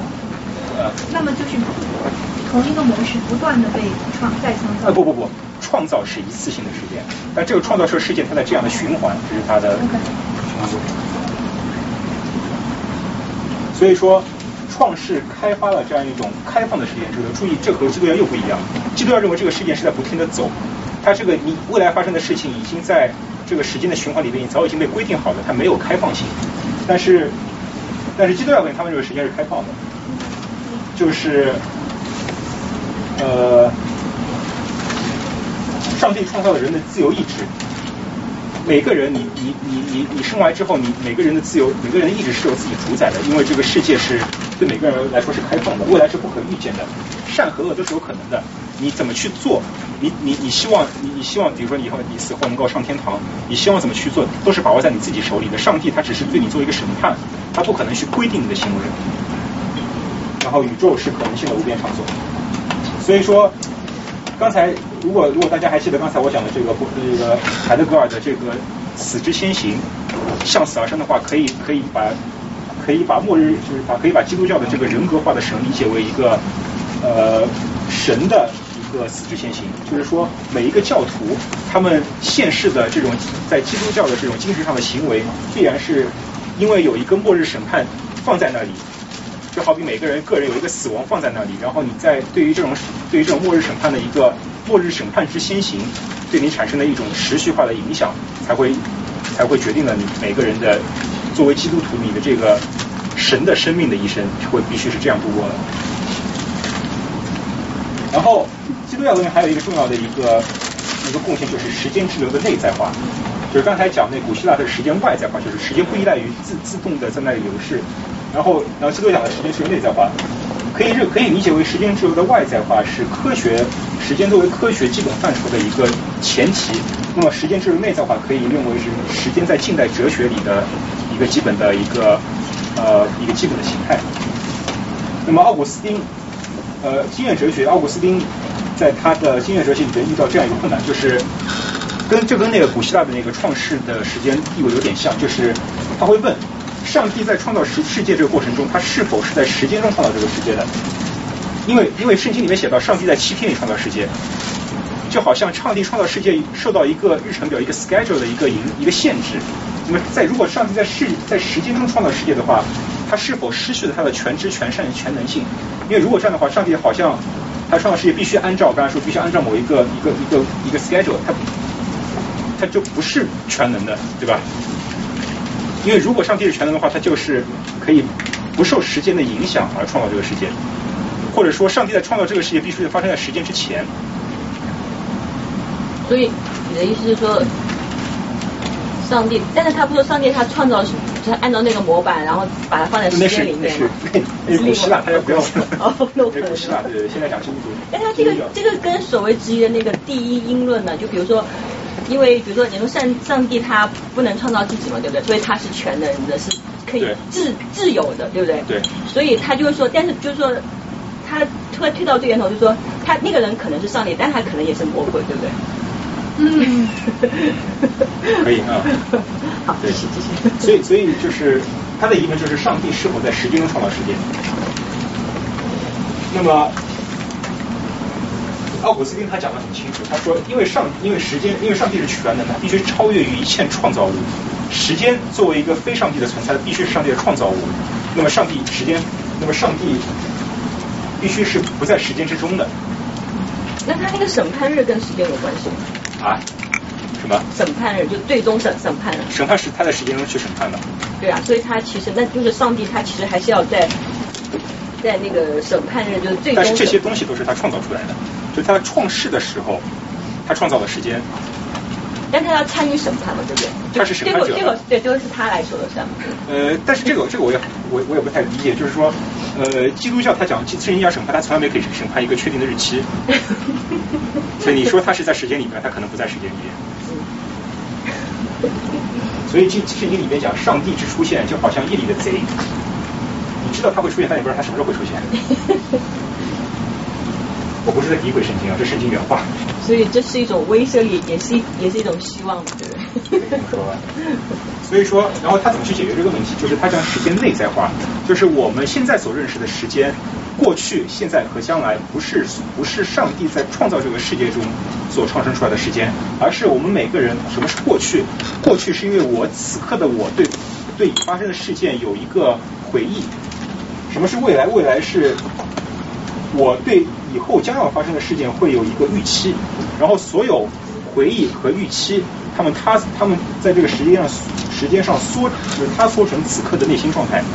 所以这个时间，什么是时间？时间是不是自然的在流动的一个东西，而是每个人的一种内心体验。我之所以会有时间过去的概念，是因为我有一个回忆；我之所以会有未来的一个时间的概念，并不是因为这个时间真的是在流逝，而是因为我有对未来的一个预期。但所有这些东西都是他说在此刻我的心，所以他认为他通过这样一种内在化的事情来解决这个问题。所以说，那我现在上口都讲的很讲的非常讲的非常明确。他说我的心灵啊，我是在你里面度量时间，事物经过时，在你这个你就是指他的心，在你里面有留下印象，事物过去而印象留着。我是度量现在的印象，而不是度量促成印象而已经过去的实质。他认为这个实质是不存在的。只是我有这种印象和预期，才会产生这种时间的幻觉。所以他通过这样这样一种方式来来解决这个上帝是否在时间中创造世界的疑难。你觉得他这个解解释了这个问题吗？没什么问题啊，我觉得。所以所以他的意思说，时间他说成内在化，意思就是说，就变成了现在，就是内在化。过去未来是假的，你之所以过去未来，是因为你有回忆和预期的心理状态。我知道，我我我的意思是说，呃，他说内在化就是说，过去和未来是你对未来的记忆，未未来是想象嘛，对不对？是你内心所那你看那个内在化是说，时间说成此刻了，对不对？对。现在嘛，对不对？但是按佛教来说，当你说此在的时候，那个此在已经流对啊变对啊，所以它所以你不断的用新的此在去替换掉旧的此在，所以你永远活在此在，可以这么说。所以他认为时间是一种幻觉，就好比我们看到的是，就好比我们现在看到世界是一个一个全息投影，他把我们过去的事件投影在我们的心里，而我们将要发生的事件也投影在我们的心里。哦，所以他意思说，因为因为是幻觉，所以所以上帝可以在这个时间之外，是这个意思吗？所以上帝在每个人心里面创造时间，但他最后创造世界的过程中是不需要时间的，他把这个时间创造在每个人的心里面。哦，所以它并不是说说是一个客观存在的一个动态，只是让每个人有那个幻觉的印象。它的创造过程，它的创造行为并不依赖于时间，因为这个时间它不是一个本来就在的东西，它是每个人心里的一种状态。就好比我创造你徐汇，然后上帝创造你徐汇的时候，在你心里面放下了一个时间这个东西，你有了时间一种感觉。但是我创造这个行为不在时间里面。好吧。我们讲一讲我们比较熟悉的 中国的时间观。中国没有没有古希腊和基督教那种强烈的彼岸世界的这种追求，所以也没有那种形而上理念世界这么完善完整的这个强大的一种一种一种向往。中国人对于时间是一种天人合一的。当我们谈到时间的时候，是谈论时机。比如中国讲到这个时、机、运、气数，时间是对于生命宇宙的一种领悟。这个时间，我们就是中国人谈到时间，必然是有一种实在的一种。环境或者概念，比如说物候。中国讲春夏秋冬，讲春不是指一，比如不是指比如三到六月，这个是几月份是春天？一到三月，二到五月，二到五月，它不是讲这个抽象的时间概念，它讲春天的时段必然指的是万物生长的一种状态。在夏天的时候，就是呃春天万物万物生开始发生的一种状态。讲夏天的时候，必然是万物这种茂盛生长的状态；讲秋天，必然是世间万物这个收。就是丰收状态，冬天就是呃，世间要开始开始雪藏，然后孕育新一轮生机的状态。就是说，你如果问一个古代的中国人，你说为什么是为什么这个植物呃世间万物在春天生长？他觉得这个问题非常荒谬，因为春天这个这个概念就等于是万物生长。所以你去问他，就好比他是个同义反复，他你问他一个时为什么一个东西在这个时间会呈现这个状态，他觉得非常荒谬，因为这个时间之所以被这样定义，就是因为这个万物的状态，他用这种状态来定义这种所谓的时间。那么用到农时，呃，春天要干什么呢？春天要耕耘，对吧？春天要这个耕种，夏天应该应该这个这个这个耕耘，秋天应该收收获，冬天应该存储。四者不失时，故五谷不绝而没有于时焉。只有你，只有你去符合，只有你的农时去符合这个自然的这个状态，你才可能五谷不绝，没有余时。那么在军事里边也是讲朝气锐，昼气惰，暮气归，就是人这个行军打仗，你在什么时候做什么样的事情，不是你任意想什么时候做什么时候做，你必须去符合这个一天的这个状态，因为人的这种行军的状态必须是符合天。的时间的状态，你是不可以去任意把这个时间抽象出来的。那么易学里边更讲的更清楚了，正月二月天气始放，地气始发，人气在肝，就是说在天气二二一正月二月这个时间是肝非常活动旺盛的一个时间，所以你要好好的保养你的肝。那么在三月四月你要好好保养你的脾，后面我都没列了，每个月都有对应的内脏。那么我们在历法里面也有。用天干地支来做历法，天干地支是什么呢？甲午。天十个天干从甲到癸，其实这十个字是万物生长的一个周期。大家自己看吧，我不念了。甲这个字是一个萌芽状态的一个一个一个小小的这个一个这个小的这个芽这个这个形态，是这样出来的，所以它是万物之始，就是万物刚刚发生的状态。那为什么不是倒着的？它是这样长出来的嘛？长出来的，所以是一个叶子，上面是叶子，下面是个茎嘛，好像是这个词根是这样的，对吧？这芽的一个形状。啊，丙丙是这个，就是这个这个火字旁原来这个丙就是万物这个丙然皆铸见也，就是万物。那个丁丁就是这个我们讲这个壮丁啊，就是壮年，就是这个事物发生到这个非常茁壮的时期。那么这样一直到一直到后面壬啊，看壬壬就是这个。也就是个“妊娠”这个“妊”这个词，就是万物开始孕育的这种感觉。所以说，呃，这个乙什么意思？什么叫“杂”？这我也不太懂，有没有比较懂的给我解释？不知道解释。不知道。不知道，我也不太懂。都假的。但是至少就是它这个十个字这样创生出来，就是指万物从创生到茁壮，到后来衰败，到雪藏这样一轮循环。呃，十二个地支好像也是这个意思。呃，子丑寅卯好像也是这个像这样一个万物生长的一个周期的意思。所以说，当我们说到时间的时候，我们必然是讲到这样一种万物生长跟外界非常强的一种关联。中国人的时间从来没有被独立的抽象出来，成为一种外在的一种自然流动的东西。所以中国人的哲学也是这样，你你一定要顺应天时。天时在中国人的这个概念里是一种非常神秘的、还不可抗拒的一种力量，宇宙中某种神秘的力量和趋势，对吧？这个。这个一拔山兮气盖世，时无一兮非不是，对吧？这个大势已去，不是我，不是说我我我能力所限，或者我不愿意再继续做的，这个时机已经到了，时机已经走近了，我不可能去违背天意再去继续做违背天意的事情。那么曹操也说，对吧？对酒当歌，人生几何？譬如朝入，去日苦多。慨当以慷，忧思难忘。何以解？我有不康。这个时间是一种不可阻挡的一种趋势，那你啥都不用做，就喝酒。那么，对吧？这种诗词很多的，前不见古人，后不见来者，念天地之悠悠，独怆然而涕下。然后这个人我不认识啊，不知道多少人。德国汉学家顾斌说，唐代怀古诗基本上都是不分的。登高望远并追想过去，江山依旧，人生易老，历史人物及过去时代的遗迹积累。可大多都是这样一种对于时间不可逆转的、不可阻挡的一种历史趋势的一种感慨。这个总结有点有点有点冷，有点冷，反正大数据做出来的感觉。对，呃，中国大家都比较熟悉，讲比较少的。我们现在讲技术时代，也就是我们今天所经历的时代。什么叫时间的暴政？就是刚才讲过，时间开始逐渐从一种人的内心体验开始脱离出来，成为一种独立人而存在的东西。这种趋势是由近代化和现代化的一系列世界革命的演化而催生出来的，其中包括科学技术革命、呃工业化、商品化、资本主义市场化、全球化等等等等。这一切里边，技术技术先行，就是说，呃，我们现所谓现在全球化、市场化等等这些东西之所以能够成型，都是因为都是有一个前提条件，就是世界所有文明必须以某一个客观的时间。或者说钟表作为依据来运行，因为如果每个文明对时间有自己独特的体体验和规度的话，我们不可能用一个统一的钟表来规定大家的行为，也不可能所谓全球化。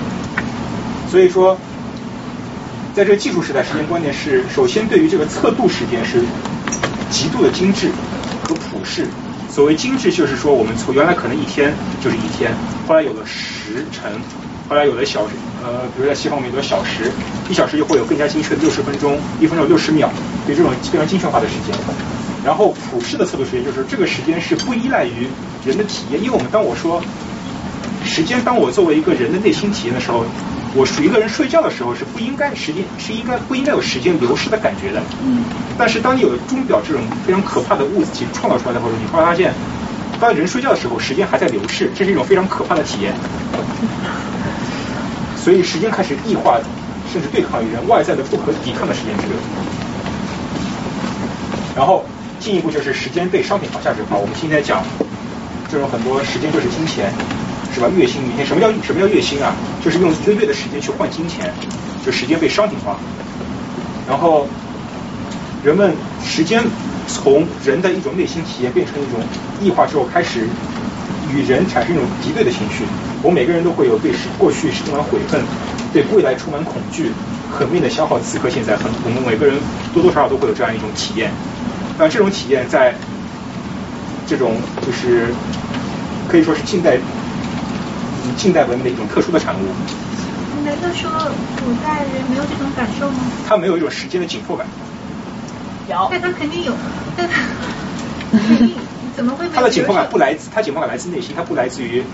就是这种，呃，这种所谓全球化的一种一种时间的比较。所以你的意思说只是度量衡不同，对不对？度量衡它就是就可以，你可以把这种度量作为一种精确到控制到每个人每一每生活中每一个行为的一种一种控制，就它是一种无无微不至的一种控制，密不透风的一种控制。你可以把时间理解成这样一种控制。我觉得，我觉得这 OK。比如说古代一个人他。现在饿了，可是别人跟他说太阳落山才能吃饭呢，这这怎么会没有一种？他有，但是他是非常个人的一种行为啊。他不像，比如说你，你跟现在，比如说我们现在是。我现在没这个还有孩子刚五月一号，但我们现在，我等到六月底五月底给我发工资，这是这同样也是一种很个人的。但我们但我们现在我们每个人的生活是。可以说每一刻的生活是严格的控制在整个世界大机器下面。只不过说明生活节奏了，节奏加快了，所以为什么会加快？每一个时刻，但但我觉得这并不是个质的区别啊。比如，比如不是质的区别，对啊。对吧？比如说，比如刚刚你说那个这种一种对未来的一种悔恨，对未今后的一种焦虑。这个我不相信古代人没有，有肯定有，对，是吧？但是这种这个并不是因为时间的观念发生了变化，并不是变成了一个个体的感受，变成了一种呃全是就是我们整个全球的一种规范发展，并不是因为这个才造成。呃不，这种体验我不知道它是由时间的这种外在化造成的，而是时间的外在化严重的加剧了。OK OK OK，这个可以。不过这种时间外在化可以每个人可以自我内在选择嘛？就是我可以按照或者我也看到可以过古代的那那种的。你可以这么选择，但是你如果你去去，但是如果你去看整个整个世界的一个变化的趋势，你会发现这个时间对于人的这种无微不至的控制是越来越强的。倒不是说古代人更悠闲，就是古代人活得更有节奏感，更符合那个节那个。他们的这个时间更符合自己的，可以说更符合自己内心对于时间的这种体验的节奏。而且它最起码会符合那个就是春春春生夏长秋收冬藏，就那个因为人自然一些。人人你的生命其实你也你也是经过这种这种这种这种生长。收藏的这种四个阶段其实是一样，就如果你跟他的那个刚好是 match 的，你就会觉得比较舒服。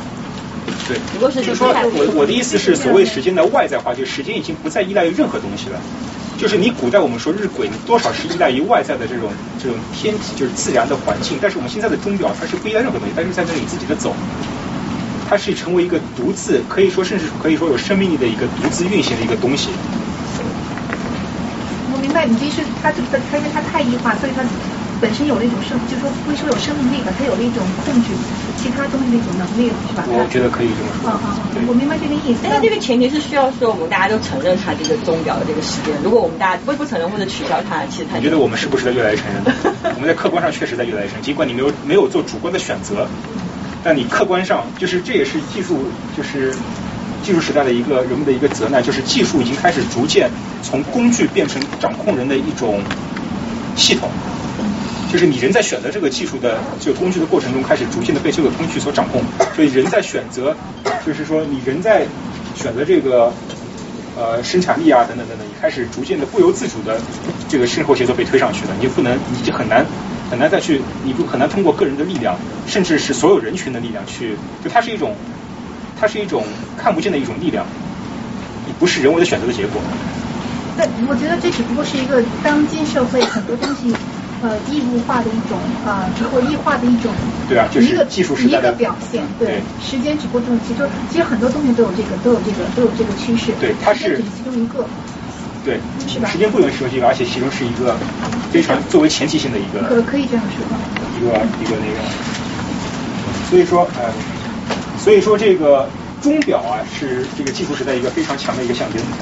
王福德，王福德就是一个技术哲学家，技技术哲学家。他说，他认为工业时代最关键的机械不是蒸汽引擎，而是钟表。钟表是整个技术时代成为可能的东西，是技术时代的组织者、维持者和控制者。它不是诸多机器中的一种一种机器，而是使一切机器成为可能的机器。就是说。王福德他说：“机器之母，什么是机器之母？单位不是蒸汽机，不是引擎，而是钟表。正因为有了钟表，才可能有，才可能出现生产线，才可能出现统一、整齐划一的这样一种生产线的行为。所以他认为钟这个钟表是这个技术时代的一个一个象征性的一个机器，是一切机器之母。那么大家很多人都看过这个《摩登时代》，他把这个机械化的时间写得非常非常的生动。我们来看一个片段。”这个反正是默片，所以这个肯定无所谓。瘦的。哎没有出来。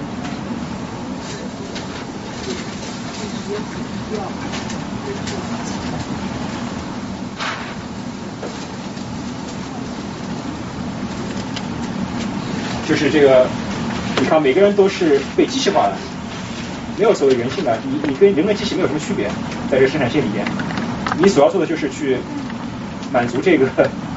满就赶上这个时间，你要去在这个时间里面去控控制好，就是把自己就规定好自己的行动，不能有一丝差错。你看，你稍微一一迟疑，后面人跟不上。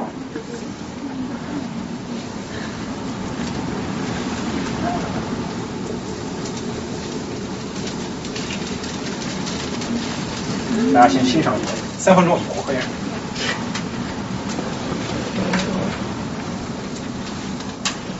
看着好难我也想哭。好的。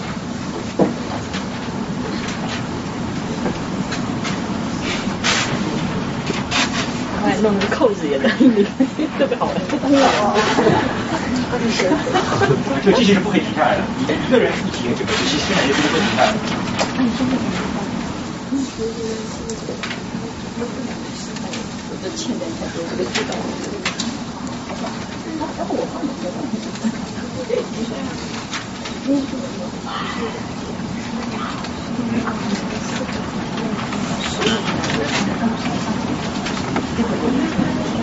然后他说，他他在说那个把速度加快。他这个机器可以保持推速，把这个生产线走得最快。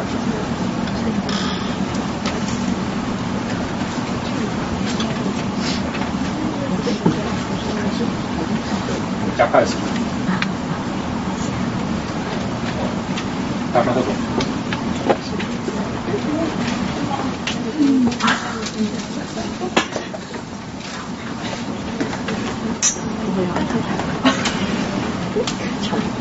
你看打卡，这也是实践奴役，就是时间作为奴役奴役的一个非常典型的一个象征。那最早的时候怎么把时间钟表定下来作为我们我们这个这个一个一个单摆？惠根斯他是最早研究这个就是客体客体时间粗的测量的一个一个人，他是发现这个只要一个一个一个一一个某一段长度的单摆，它的运行周期是一定的。嗯。那么他就很容易做出一个规范。哦。就可以规范出这个时代的时间。嗯。因为你很容易去调这个时这这个绳子的长度嘛。嗯。然后发现，哎，我一小时就是比如说一天二十四小时这样，所以它容易规范出来。那我我们我们这个就是社会上开始用这个时间做规范，作为度量衡是什么时候？呃，其实从从惠更斯包括那个呃牛呃主要是惠更斯吧，他研究三百的时候就已经开始有时间了，就是到十五世纪就有钟表了。嗯。十六世纪开始有风筝，十七世纪开始有秒针。嗯。就是时间作为一种。呃，就是计时工具嘛，一个非常方便的一种计时工具开始大规模出现。作为一个国家，比如说他要用这个大家统一时间，它是需要一个，比如说从上往下来来来作为一个规定和大家都用这个嘛，是不是需要？呃，这个怎么操怎么实现我不是很清楚，但是应该很容易实现，应该很容易实现。比如说你你交通嘛，交通就呃这个大家不用看，后面就是吃饭机器了，很多人都熟悉，跟我们主题没什么关系。就再说一个吃饭的机器，然后。大家可以稍微看一下，周边去去尝试那个吃饭的机器，对这大挺有意思的，可以稍微看一下。我开始测试一下。测试那吃饭机器，对，然后一开始还挺爽的，后来就不对。突然工作，大家就速度就是开始速度快越快越快。他就。大家没有看过《什么的时代》吗？很很经典的。就很很久看过。很清晰啊，这个质量。啊，对。雨机啊，都不用你转。嗯，猫人一个。我家猫最喜欢吃的后来后来就失控。绿绿。然后就吃中间没有旁边。越来越快速度速度失控。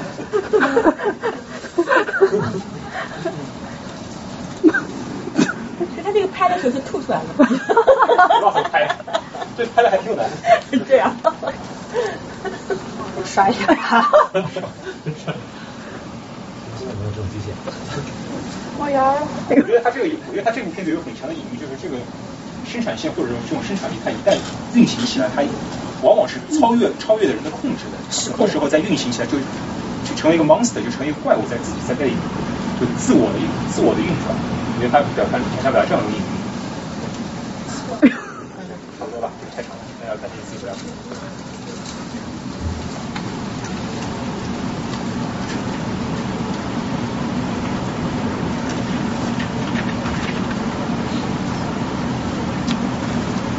好像前两年出了一本书叫《失控》吧，就是对。啊。就 out of control。对，所以说什么叫人被时间奴役？就是我们现在每天都必须生活在作息表、时刻表、日程表，追求速度、效率、优先权。优先权嘛，就是你比别人快，比别人早，对吧？你们搞研究的时候都不用，科学发科那个论文发表优先权。然后时间开始独立于人而流逝，人在被动的疲于奔命中确定了时间的规律。好，现在聊一点理科方面的东西啊。近代科学与物理学中的时间，近代科学与物理学中的时间基本上是一个时间外在化的一个一个一个系统的描述。首先，伽利略他最早提出了这个，呃就是伽利略他是呃近代物理学的一个非常重要的一个里程碑人物。我认为他的近代物理学的贡献可以说仅次于牛顿。因为他最早提出，他牛顿比他的时期牛顿早，他最早提出了用运动化，就是用数学来描述物体的运动。因为在早先人们呃，可以说比如说自然科学，呃，自然哲学，呃，古希腊人们讲这个四元素，人们描述这个事物运动是不是定量的，而是定性的。但是伽利略可以说是他系统化了如何用定量的方式来描述这个科学物理学，以及用及把时以及他运动学作为他的一个最基本的一个一个范式，在运动学里边，时间作为一个运动的基本参量。然后进一步，笛卡尔说世界是什么？世界是在时间和空间中的存在。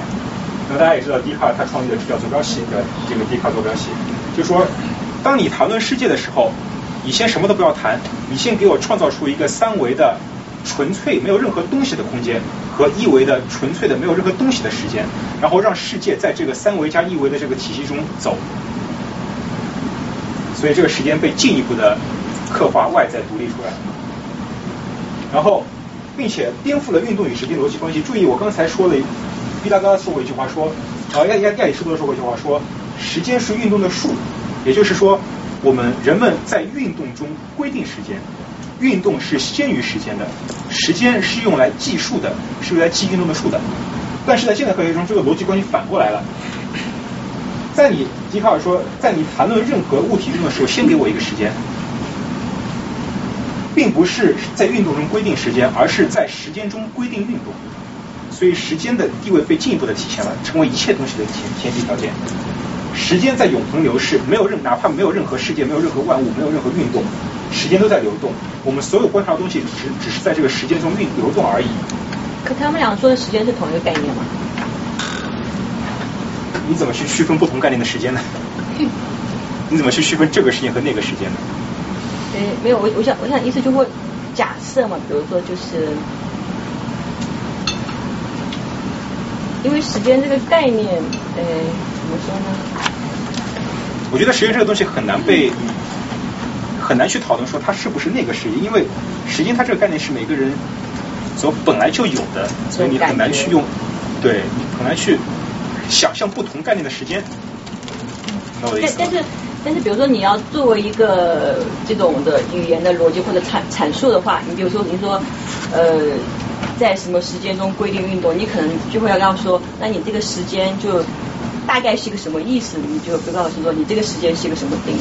就是时间，因为因为哲学来说，它面向的都是最基本的定义，你不可能用其他定义去定义它，所以我觉得就是时间，很难去说它是不是那个时间，我觉得很难去。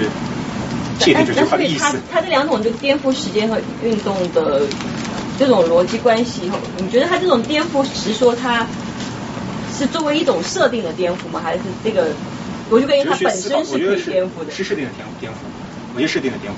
设定颠覆。对。OK。因为科学嘛，它一定必须有一定的。对，所以我我的意思就是说，时间其实它也是在某种，就是你那想象空间是可以设定的嘛，对不对？对，时间对，因为因为因为对啊，你科学一定必须要有一个设定。所以说，呃，那么在在在我们近代或者牛顿的这个体系里边，时间和空间也就是绝对存在不一样任何东西的绝对时间，就是它的一个基本的设定。在牛顿的这个《自然哲学的数学原理》这本书是可以说是经典物理学的圣经啊，呃，就是牛顿的他的经典物理最完最完最完最完整的一本著作。他讲的非常清楚，他在这个书的最后里面写道：到现在为止，我对那些比较不太熟悉的词下了定义。什么词呢？比如说引力、质量、呃距离、引力、哦引力、万有引力，对吧？等等等等。他说他们对它下了定义，并且说明了我在下面论述中将如何来理解它们的意义。但是对于时间、空间、位置和运动，我并没有下过定义，因为它们已经被人们所共知。只不过我必须看到，一般人不是在别的观念下，而是从这些量。和可感知的事物的联系中来联系它们的，这话有点拗口啊。什么意思呢？就是说我们人们通常认识时间，不是在这个时间原来的样子里面认识时间，而是我们比如看到了太阳在太阳在东升西落，月亮在走，也就是说我们看到了事物在时间运动中的过程来认识它们，这样就产生了某种偏见。就是什么偏见？就是我看到的这种事物的过程，我误以为它就是时间的原貌。然后有的人说，为了消除这种偏见。最好的做法是把它们区分为绝对的和相对的时间，真实的时间和表象的时间，数学的时间和普通的时间。就是牛顿认为我们所看到的这些东西啊，他们是相对的、表象的和普通的，它们不是时间的原貌或者本质。真正的、绝对的、真实的和数学的时间，也就是时间本来的样子，我们是看不到的。他说，绝对的、真实的和数学的时间，按其固有特性而均匀的流逝，与一切外在事物无关。又把它称为又名又称作绵延。然后，相对的、表观的和通常的时间，是可感知的和外在的对物体之延续之数量。它常常用来代替，注意啊，代替真实的时间，如一小时、一天、一个一年。就是说，牛顿认为这个世界、这个时间本来就有一个在那里本来就在流逝的东西，然后我们人们是不可能去直接认识到这个绝对的流逝的时间的。我们人认识到时间，只可能在我们看到的依赖于时间的变化的事物来看到它的。就是我们通常用非常现象去的，非常现对，我们通常我们观察到的东西，比如说。一天一小时一个月一年来代替真实的时间，这是它的一个哲学的一个基础的东西。所以这也是牛顿我们说牛顿他确立的绝对时空观。什么叫绝对时空观？就是时间和空间它绝对就在那里流逝，哪怕世界不变。但这这种绝对时间可以通过比如说数学的这种定律来表达和呈现出来。不可以。不可以。对。只能说它是只是说反映出了它某某某某一个。对。不可以，所以为什么牛顿把这本书写作，把这本书的名字写的是自然哲学的数学原理？他认为这是一本哲学著作，而不是科学著作。他只是用数学的方式来描述这个哲学原理。所以，他这种均匀的流逝，是他当时认为吗？还是后来对这种均匀有有没有？比如说。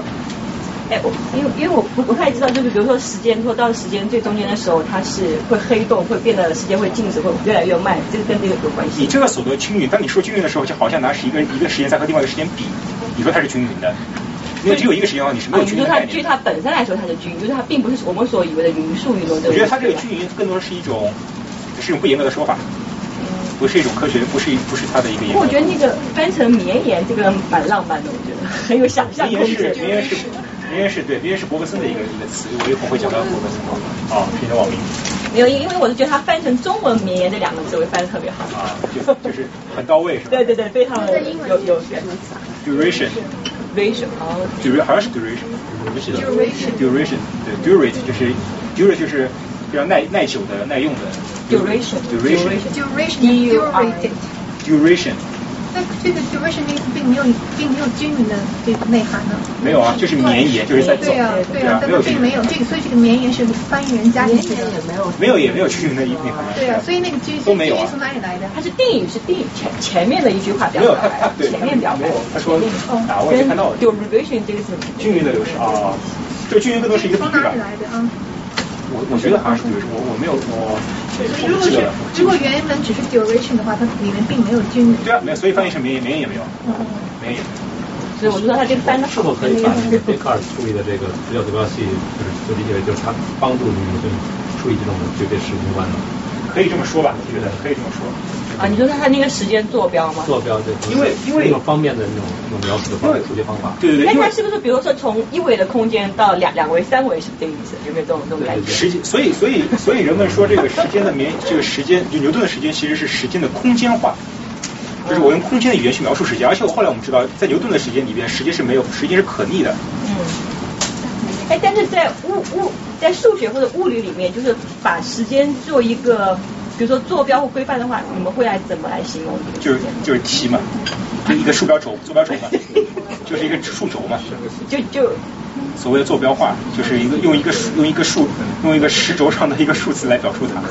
就这样。坐标坐标化。就没有没有没有没有没有更优美点的方式吗？就你只要能够定义，就是所谓的坐标化，就是你只要定义什么，只要两个点，只要定义前和后、大和小和定义它们距离，对吧？就可以了，基本上。对。所以它，所以它这种定义，它也也是在一维的平面上，对不对？如比如我是三维的，对，时间时间是一维的，在他认为，呃，你有问题，你说。这个屏幕能不能再稍微啊？好问题，压人了很久。转过来一点是吧？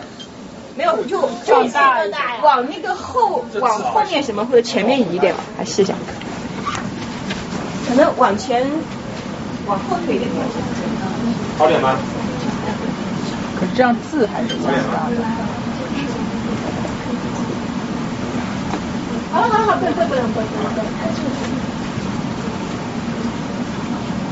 这样可以吗？或或者请您坐前面来好吗？我们我们这个位置空着呢，很辛苦来了，是不是？哎，先生小心。哎，你你不能再再往，可以可以可以。好，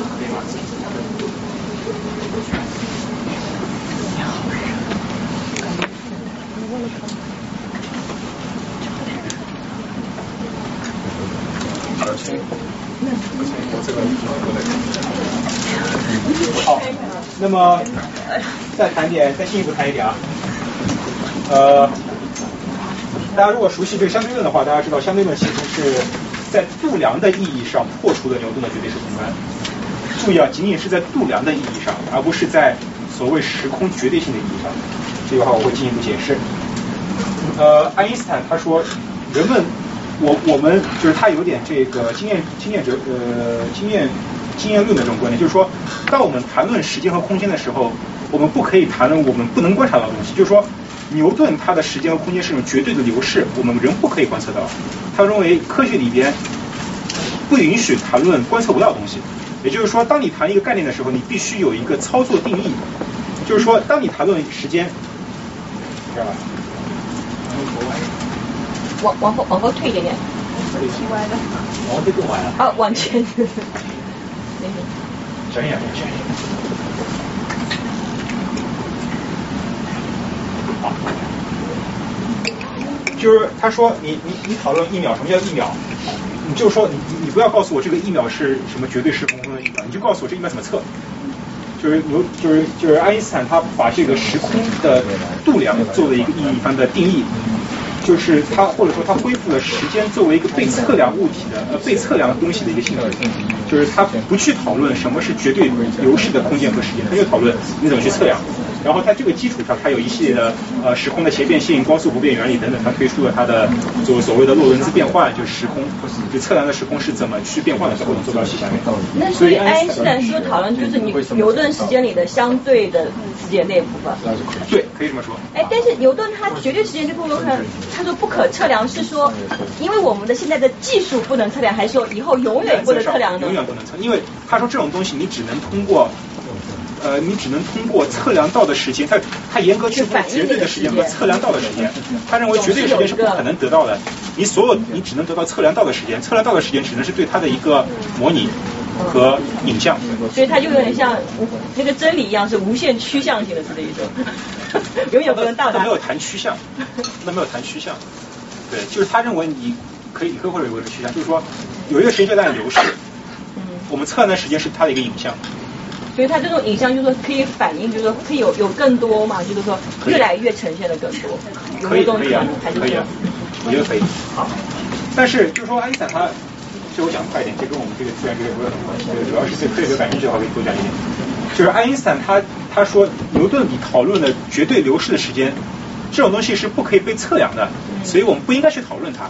这也是我们现在物理学越来越的一个趋势，越来越有的一个趋势。比如量子力学，量子力学是非常难以理解的，但是因为它很好的有很好的操作性，有很好的预测，尽管它非常非常非，没有人理解量子力学，但是就因为它解释的非常好，所以它在我们认我们认可它，我们认可它不是因为它可信，而是因为它好用。因为它生活中也存在嘛。不是它可信，不是因为它好，不是因为它好理解，而是因为它可信，对这种。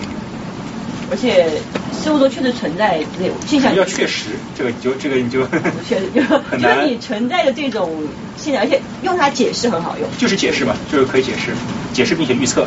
那意思就是说，你用别的就不能解释，对不对？是这个意思吗？不能没有它那么好的解释，对。所以说。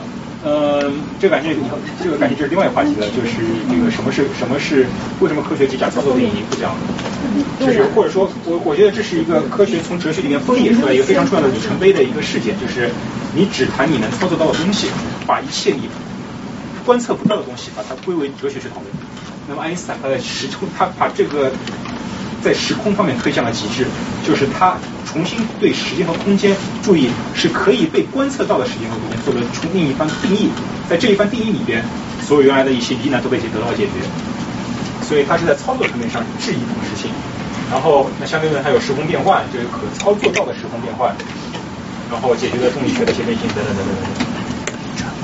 所以很多人问我这个相对这个相对论到底相对在哪里？我我我我我我必须跟他解释清楚，它只是在时空的操作上做了一个相对的层，但是它在时空绝对流逝的这个层面上仍然是绝对的，因为它甚至取消了流逝。我一会儿跟你们讲，就是他他认为这个时间这个世界啊不是一个三维的世界在一维时间里的流逝，它是一个所谓四维的流行。英文叫 manifold。你讲慢点，讲慢点。什么叫三维在一？就是牛顿，牛顿认为的世界，哪怕没有任何东西，它是一个三维的坐标系在一维时间里边走。嗯。对吧？所以你三维是指时间空间？不是，三维是指空间的 x y z。三维空间。在时间里边走。嗯。这是牛顿的一个绝对时空观。像那爱因斯坦，他尽管在测量上是相对化的时间时空，但是在这个。在这个意义上，在这个时空的绝对运行的意义上是更加绝对化的，因为他甚至取消了时间的流变，他不认为时间在流，他认为世界就是一个三维加一维的一个世界的流行，这个流行是静止的，是不变的，只是世界在它的这个流行上展开呈现出来而已，这个呈现是不是时间性的？所以它就等于是它假设那个状态更有利于你去解释，就比比如好像你假设真空，虽然真空可能很难达到，但你假设是真空状态，是不是这个意思？可以，你可以这么说。你你你们解释一下四维时空跟四维流行这个有什么不一样？哦，就是说，呃，我这么举个例子啊，比如说，我们讲，呃，我现在有张纸，比如说，我现在有有这么有一张纸是二维的，然后如果我们是我们，比如我想象这二维上面有一个蚂蚁，蚂蚁在上面爬，那蚂蚁的生活世界就是二维的空间。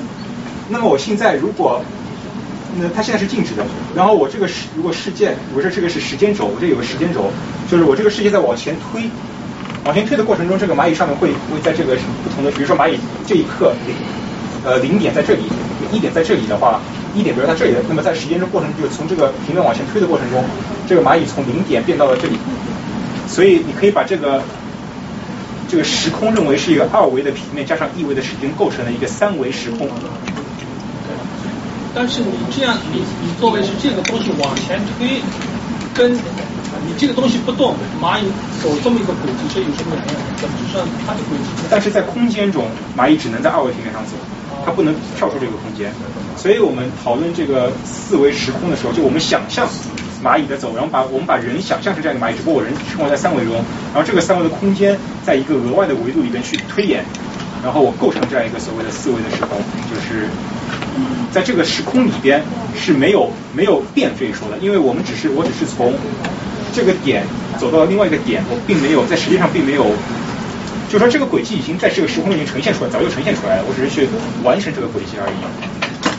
没没错吧？我说 对。所以你就等于说是一个地球，它在公自转的这个是不是有就我放大讲？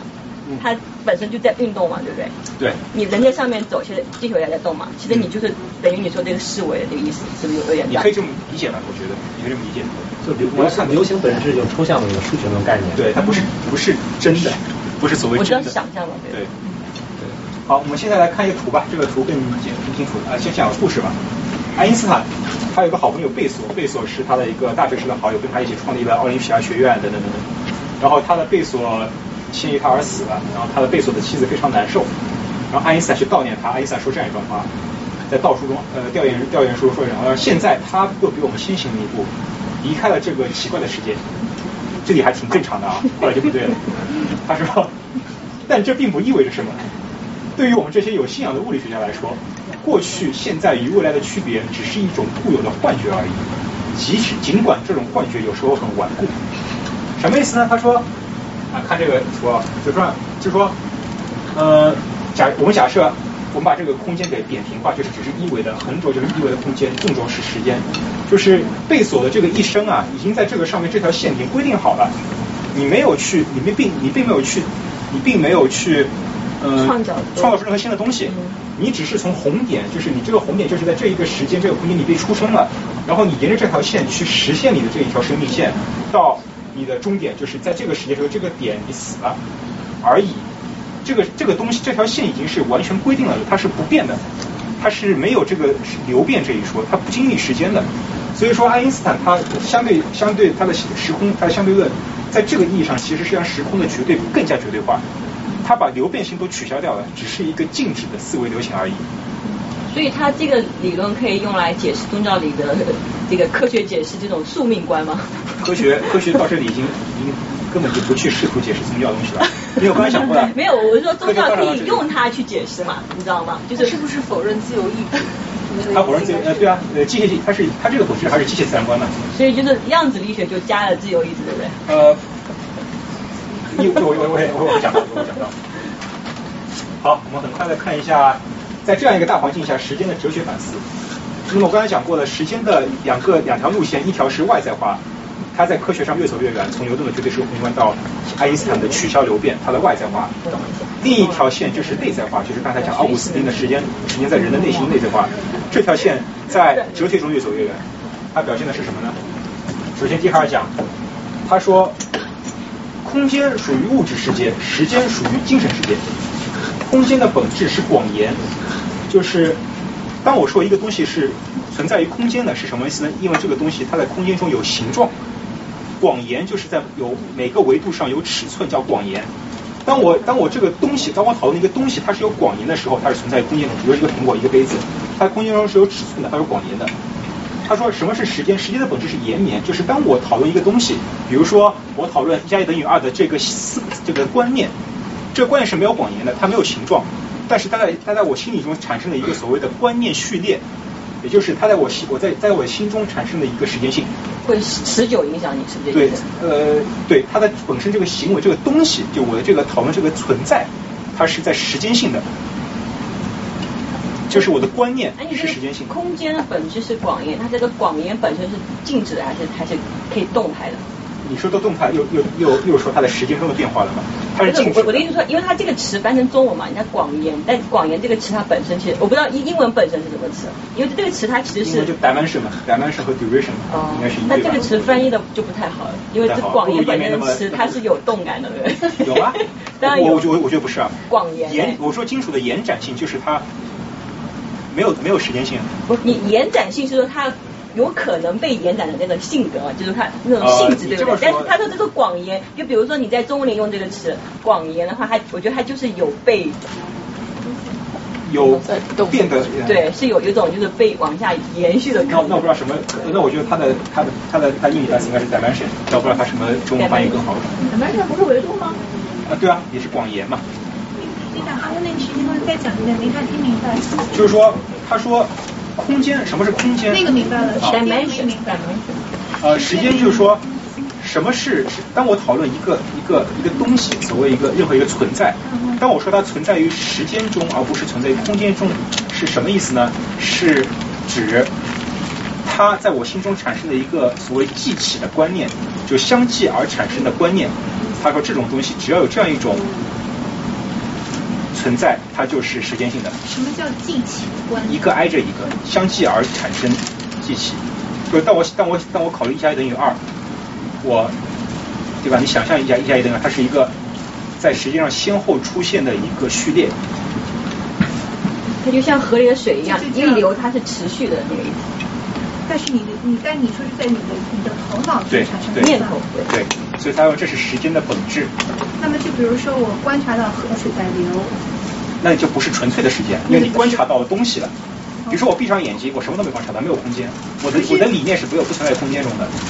可是我观察到河水在流，实际上这个动作，这个流已经引爆，已经已经已经有时间进入了，对吧？但是对我来说就没有时间的概念，因为它没有对我产生寄生的。有啊。什么呢？你看到这一刻的河水和下一刻的河水，它就是记起的观念，对啊。但是你看到河水。不流的河水就是一个扑面而来的一个河水的形象，它是没有时间记起观念的，就是一个存在，就是空间存在，它是不带时间的。这么说，一个定格对我来说没有时间。或者说，你比如说，你看一幅画，你很难说我先看到了什么，再看到什么，它就是一幅扑面而来的画，它是空间的。那比如说，我看到一幅画，我什么都没有想法。这就是没有这个话对我来说就没有时间的概念。当你看到，但是我看到之后，我想到很多产生了很多哎。对我来讲，我觉得可以这么粗略的，我又可以这么粗略的去去比喻去。这是谁的说法？笛卡尔。好吧，好吧。二元论嘛，笛卡尔是非常强调这个二元论。然后，洛克，嗯，经验哲学的三大派，洛克、贝克莱、休谟。洛克他是温和的经验派。所谓什么叫经验派？经验派就是说，人的一切理念和观念都是经验的。经验反义词是先验，先验就是呃，就是说，经验就是说，你当你当你没有任何接受任何信息的时候，你是不可能有任何呃认识的，叫经验。那么与它相反的叫理性主义，呃，叫叫理性主义，就是他认为人的一切的观念都是早就有了的，只是通过经验看到东西来呈现出来。然后陆克是经验派的一个一个一个最早的一个比较温和的经验派，他说时间属于人的内性。刚才讲了，获得于一系列记起的观念。他的他的记他的呃经验派第二个代表人物贝克莱他说的更加的极端。他说一切性质都在人心中，时间不是一个空洞的概念，而是我们心中持续更替的概观念相互联系。离开了具体的观念，就没有独自存在的绝对的时间，就这个时间是纯粹内在的，不存在外在的时间。当我没有任何经验的时候，当我不考虑其他东西的时候，就没有时间。这个之所以有时间观念，就因为我有经验。所以他说，离开了具体的观念序列，就没有独自存在的绝对的时间。他进一步批判了牛，啊有批判了牛顿的绝对时空。他说。所有的运动都是相对，都依赖于和实物物体的对比当中。自然科学的物物任务是普遍化、一般一般化，但这个过程必须谨慎，不能超出经验的范围。他认为牛顿所讨论的绝对时间和空间就已经超出了经验的范围，因为你既不可能，当你不可能去经验的东西的时候，你就不可以去讨论的。这是这个贝克莱比较强的一个。一个经验哲学的一个经验论的观点，所以他意思就是说，刚出生的小 baby 他没有时间的经验，所以他不知道时间这个概念，所以他没有没有时间这个。呃，我觉得可以这么粗略的理解，但是小 baby 也是有也是有经验，就是你只要接受了世界的素材，你就有经验了。你看到的光就是经验。嗯，没有，我就说他刚刚出生嘛，就是他还还没没有说这个日落啊，这个日日出啊。理想理想就理想化的小 baby。那是可以的，那是可以的。真空中的真空中的球形小 baby，那是可以的。啊，那那那有意思就是说小孩他他遗传基因，就是他还还是有些全息的概念，是这个意思吗？还是是什么？呃，不要不要试图用生物学的角度去探讨这哲学观点，我觉得这个不太好。对。没有，因为我的意思就比如说你像小袁他，比如他你说有光，他其实就就比如说像那个罗素的机场一样，就是说当太阳呢照到刚好是八点钟有角度，他就知道说这个时候是要开始有食物的时间了。对。所以我觉得小孩他是不是也就是说，其实通过食物他知道一个这样的一个他自己所内定的一个时间的概念，对不对？呃，这个是贝克莱的观点。对贝克莱，贝克莱是这样认为的。我的意思就是说，用贝贝贝开他的这个概念去解释。我觉得可以这么说，我可以这么说。贝克莱认为没有观念就没有时间。他是一个非常极端的经验主义者，但是我们我们看下一个哲学家康德，他是一个结合了经验论和结合理性主义的一个一个哲学家。他是认为他不否认经验，他认为人的一切的知识来源于经验，但是他认为同时认为有鲜艳的东西。什么是鲜艳的东西呢？时空是鲜艳的东西。他在这一段话中讲的非常的清楚，他说，就是他在他的纯粹理性批判中去讨论时间和空间。他说。时间与空间的决定性不在于其独立的自身存在，而属于人的先天感性形式。注意，这是这个词非常非常重要。这个词是康德的哲学理性批判的一个一个基础的范畴，呃，基础的定义。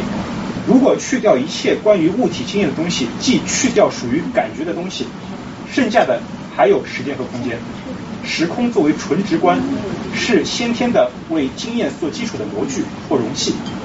就康德认为是什么呢？没错，所有我们人的所有的知识来自于经验，但是在这个经验进入到我们人心之前，我有一个在此之前已经有的一个一个框架，这个框架就是时间和空间，所以这些这些东西在我的这个容器里边才得以呈现出来，成才生长成我的经验。他所谓理性批判这个理性怎么程度？就 reason，pure reason。呃，在在这里，在就是就是人的纯理性。在你这个例例子里面是什么？是是是哪个部分？我他那个说的是书书名，他说的是苏的名字，康德。我知道，但是你说他这个理性是什么？对，在我觉得他在就是我的意思说，在这个理性，在你刚刚举的例子里面有没有？我觉得有没有他可不可以有没有这么一个概念是代表他的理性，在你的例子里面有吗？哦，就是康德理性是非常，康德理性是一康德所谓的理性是一一个被严格定义的一个系统。那它理它理性里面有先验概念，有后验概念。那先验概念它有它定义了呃三个范畴，十二个定式。然后时空是作为它的一个先验感性形式的一两个基本范畴。这个地方它所谓的先验就是说，我每个人都是这个东西都是有先验性的，对吧？就是对，就是先先验。先于经验嘛？什么叫先验？嗯，所以所以这个所所谓理性批判，并不是在批评理性，而是说到理性的一种批判，明白？OK。对对对，啊不，他是在对理性做批判。但是可是你说理性不是包括先验论吗？是呀。那他理性是理性的一部分。他在 support 先验论吗？批判都不是一个名词。康德他哦哦，critique critique 他不是？对，他不是贬义词。OK。什么意思？就是说。呃，对比经验主义，经验主义贝克莱认为没有经验就没有时空，但是但是康德认为时空是一个先验的存在，就是你没有经验，时空依然存在。比如说我们经常说一句非常非常这个呃，经常说什么是教育？当你走出大学的时候，当你把一切老师学的知识全都忘掉的时候，剩下的就是教育。就是当你把时间、空间都可以说，当你当你当你把自己所有经验到的时呃感官素材全都去掉的东西，还剩下一点东西，那个东西就是纯纯粹的时空。所以它是一个容器，它是个模具，它本身没有任何的任何的质量。所以这是康德的这个，那么呃，康德有这个时空是先验的，还有什么是先验的？他认为数学是先验的。就是比如说人的逻辑是先验的，这是不需要。就说你你我我教你数学，道德是先验。道德它道德不是理性范畴，道德是道德是这个道德论，是他另外一本书。他认为道德性我不是很熟悉，他认为道德性是先验的，就是但是你遵从什么道德？你遵从伦理啊，你遵从自由啊，这些这些内容是后验的，但是人有道德性，就是人有就是明白我的明白我的意思对，呃，数学也是他认为是先天理性形式。然后先天理性形式和先天感性形式，因为数学它不接受感官素材，呃，时空是接受感官素材的，所以他说是先天感性形式。嗯，这两者一起被他称作是先天经验形式。嗯，对，就是其他就不讲了，这个它的体系非常完整，大家感兴趣可以看它的从类型。康德他还有一个对象，那个很有意思，就是就是 object 对不对？就他是。就是他是做的分裂啊，他嗯，你继续讲，继续讲。对象，我我私下再再讨。有吧？所以康德将时空纳入认识论范畴与数学一起，使先天综合性的概念。呃，时空加上数学变成它的先天综合性。时空先天性成为一切普遍必然实现先决条件，不再是独立存在，而是主体感觉形式。就在康德那里，时空作为一种人体内在化，已经达到了某一种极端化的表现。这里插播一条。我最喜欢的康德的名言，大家也很熟悉。呃，这句话被刻在了康德的墓志铭上。他说：“Two things fill me with constantly increasing admiration and awe. Longer and more earnestly I reflect on them. The starry heavens above me and the moral inside me。”就是说，有这两个东西，它越是经常而持久的，我对它进行思考。它就是越使心灵充满长新而日益增长的精赞和敬畏，它就是我头上的星空，就是他所谓的理性世界、感官世界，和我心中的道德法则，就是他所谓的道德他道德论嘛。对，所以看到他最后理性批判之后，他还是道德还是非常重要的。他有他有理性批判，就他认识论，他的纯粹呃纯粹理性批判，呃纯粹实践啊实践理性批判，就是他道德论和他的美学批判。嗯嗯。就他的美学理论。哎，但是你刚刚你你回到回到回到上上上一页，那你的说这里是康德他到底是他是把时间和空间的作为一个绝对性啊，他是说是依赖于不依赖任何东西，它是人的先天就有的东西。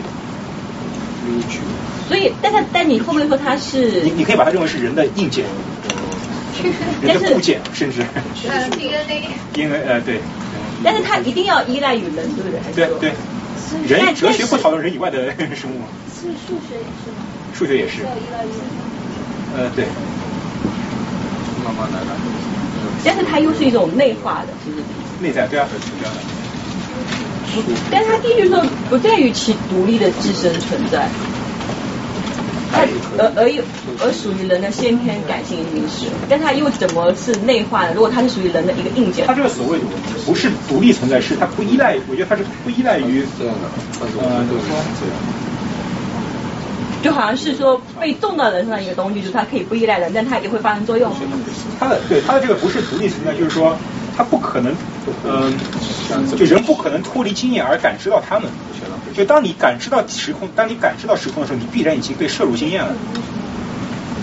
啊，对，但是这个是鲜艳跟对对对，但是不代表这个东西你是可以，就是说一个都是鲜个一个东西是鲜艳的，不代表你是可以脱离经验而感知的。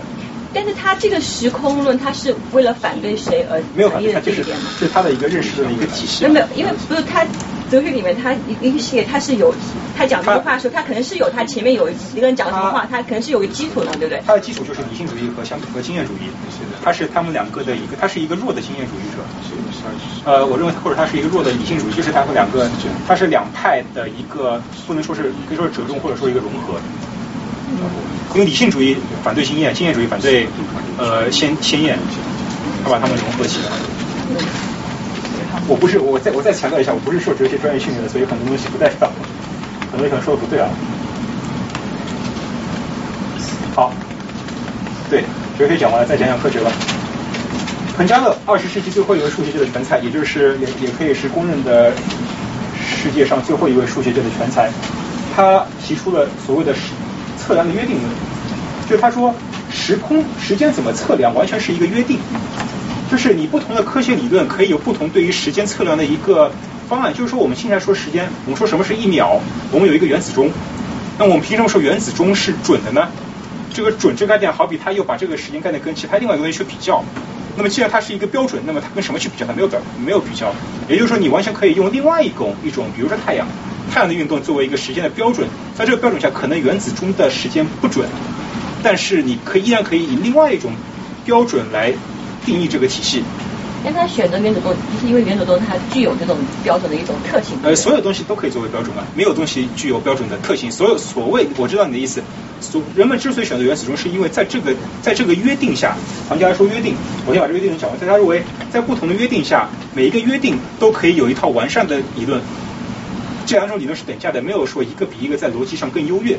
但是我们为什么选择以原子钟作为时间标准的理论，而不选择以太阳作为标准的理论呢？因为前一种理论更加的简洁。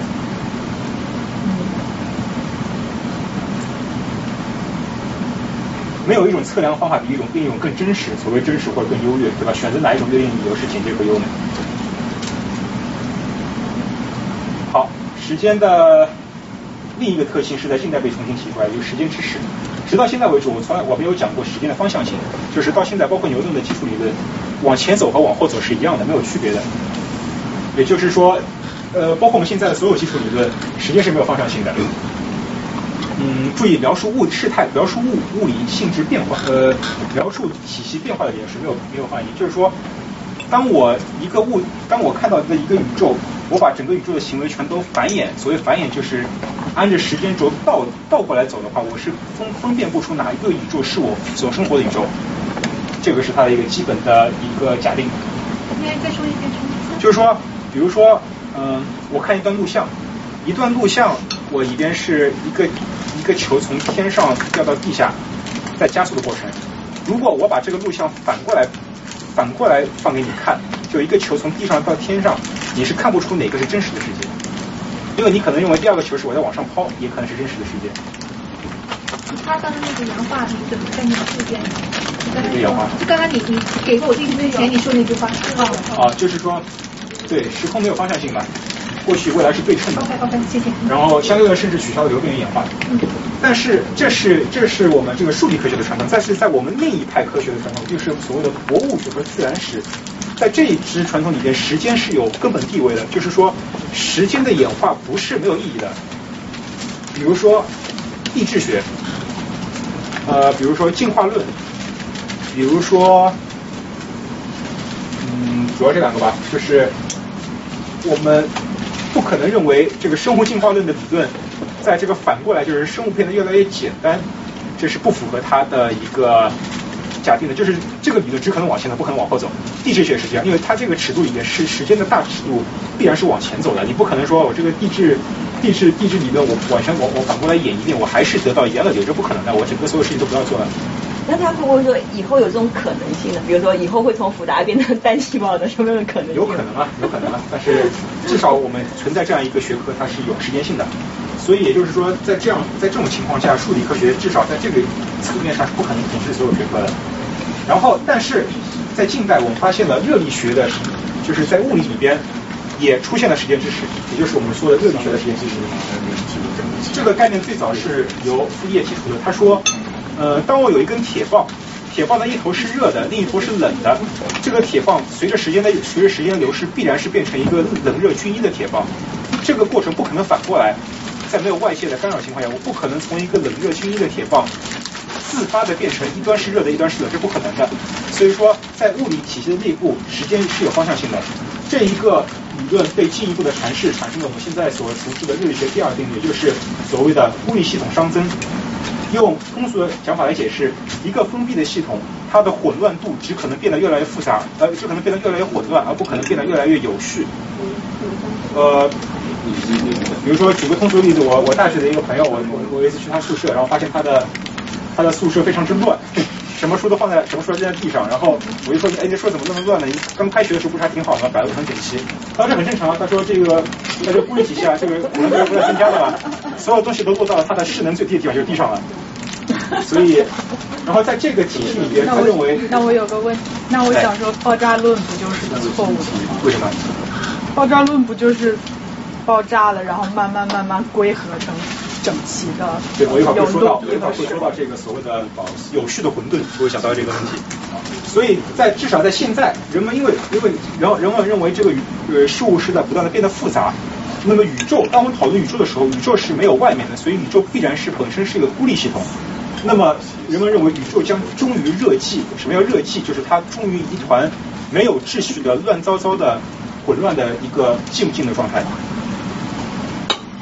但是我们很快就发现，热力学的热力学第二定律就是热力学很快被还原成分子运动论，也就是说，呃，我们可以用这种微观的分子运动体系去还原这个热力学体系。那么这里面就有个矛盾，因为分子运动是可逆的，所有分子你把每个运动中的气呃气体分子反过来走的话，你是它是依然符合物理物理体系的。但是为什么当我还原成热力学宏观第二定律的时候，它是可逆的呢？这个这个这是一个悖论。这个变得如此之强，使得当时一大批物理学家自杀了。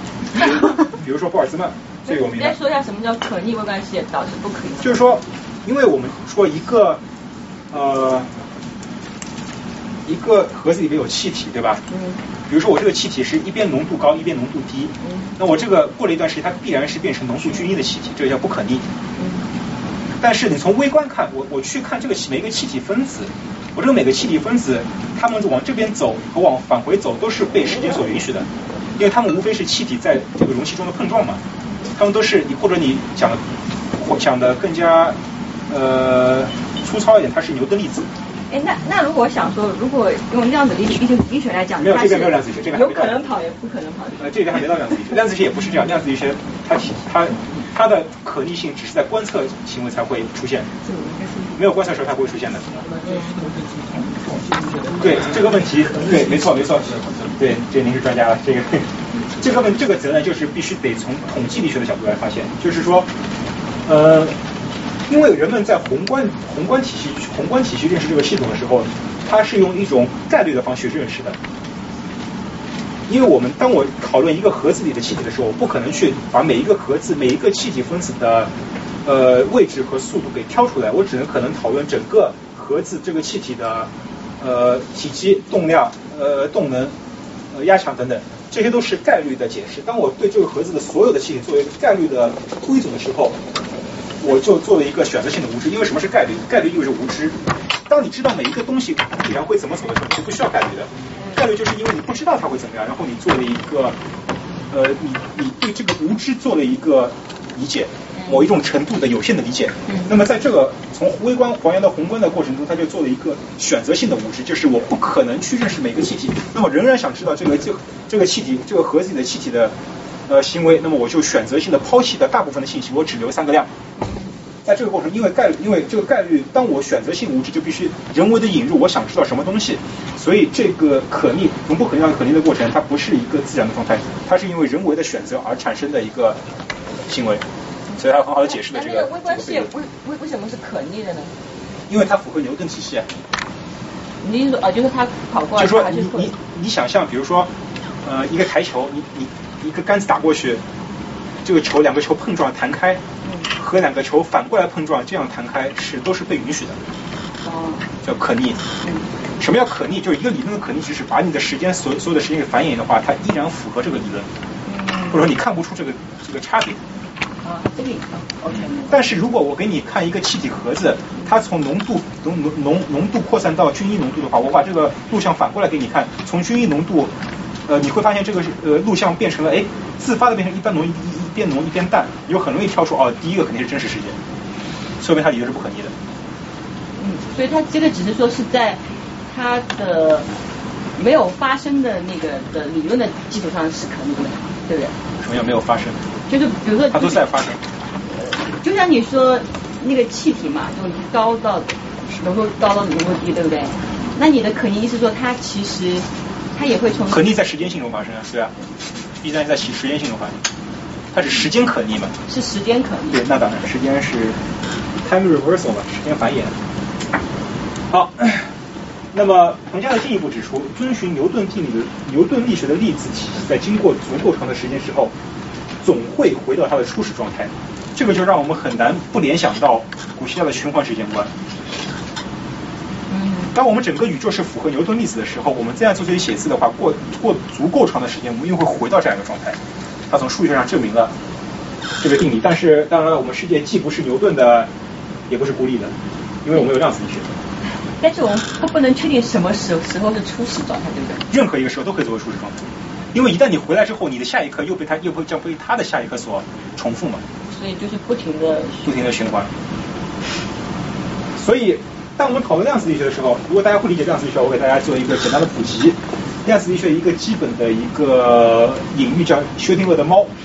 什么叫薛定谔的猫？就是说我现在有个盒子，盒子有个猫，然后我这个盒子上面有一瓶毒药，我这个毒药里边有一个触发开关，这个开关是一个量子态的开关。当我不触发这个开，当我不去看这个猫，打开这个盒子的时候，里面的猫可能是死的，也可能是活的，它是一个半死不活的猫的状态。但是当我打开盒子的一刹那，我对这个盒子或者对这个这个毒药这个这个量子态做了一个观测。当我做这个观测的时候，这个量子态它不可能成为一个量子态，必须成为一个要么是死的，要么是活的的一个必然的态。这个行为叫做塌缩，就是一个混合态变成一个。确定态的一个塌缩，这个你嗯，这个变成确定态，呃，是一定的概率变成它的某一个态。比如说，你可能以百分之五十的概率看到一个活着的猫，也可能以百分之五十的概率看到一个死的猫。这个就是一个量子力学的一个基本的、基本的一个或者哥本哈根学派的基本的阐释。那么大家如果不好理解的话，我们可以举另外一个例子，比如说你向一个喜欢的女生或者男生表白，然后呢，在你表白之前。可能这个对对方可能心里对并没有对你的这个做出一个确定的回答，说我到底是想要喜欢你呢，而且不喜欢你呢？我还想跟你在一起，不跟你在一起的？他可能根本没有做出这样一个观测，他没有做出这样一个决定，他可能是心里处于一个混沌的状态。但是，一旦你问他了，你向他表白，他必须做出一个决定，是要决定跟你在一起还是不跟你在一起。你可以认为，可以粗糙的用这种比喻来理解为。在这一刻，因为你对他的表白做出的观测，你的量子，你的这种心对他的一种心理对他的一种感受的量子态做出了他说，现在可以模棱两可的表白吗不可以表达了，不可以，逼 你做出一个确定的表白，不然这个人就不停的骚扰你。所以说，呃。注意，这个观测行为是不可逆的。就是说，当你从一个你向女士、你向对方表白的时候，对方告诉你答案的时候，他不可能再回到那样一个暧昧的状态了。你就是当你对他做一次测量，你问他你爱不爱我的时候，我我再考虑看看嘛。呃，不可以，不可以。当然可以啊。不可以。就是说，注意啊，物理学家不能这样。注意啊，当你对他做一次观测的时候，你你你不可能得到不一样。就是说，当你看到这个猫是活的时候，你把盒子盖上再打开，不停的盖上，必然一直是活的。就是说，当你当你向对方表白的时候，他当对方拒绝你的时候，他不可能，你你再问一万遍，他还是拒绝你的。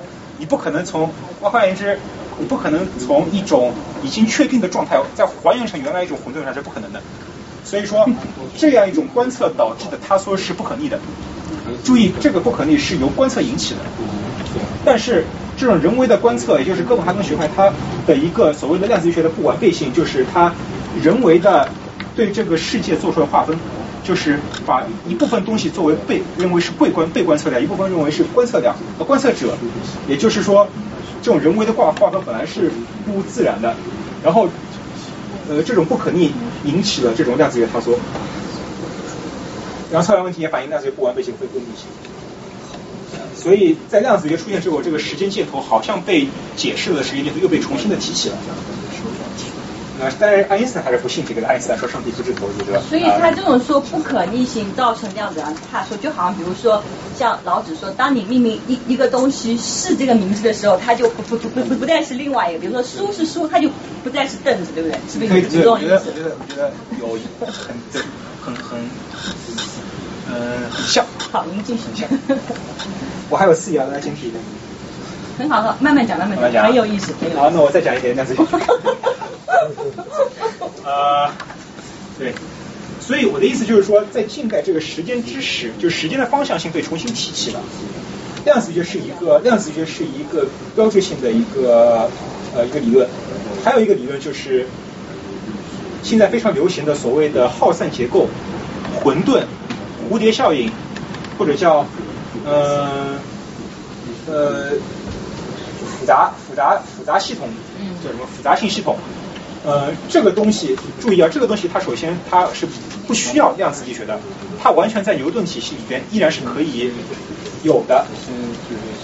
那么胡利高你写过一个非常重、非常非常重要的书，叫《从存在到演化》。虽然这本书在科学上好像显得不是那么的重要，但是它在整个整个呃科学领域或者说哲学的这个对时间的认识上有一个有一个突破。呃，这里给大家解解释一个介绍一个模型吧，叫。一个化学模型叫 Gyroscope model，这个不懂的话没关系，因为没关系，你说说看啊，说不定我们我知道，我给你们看一个视频。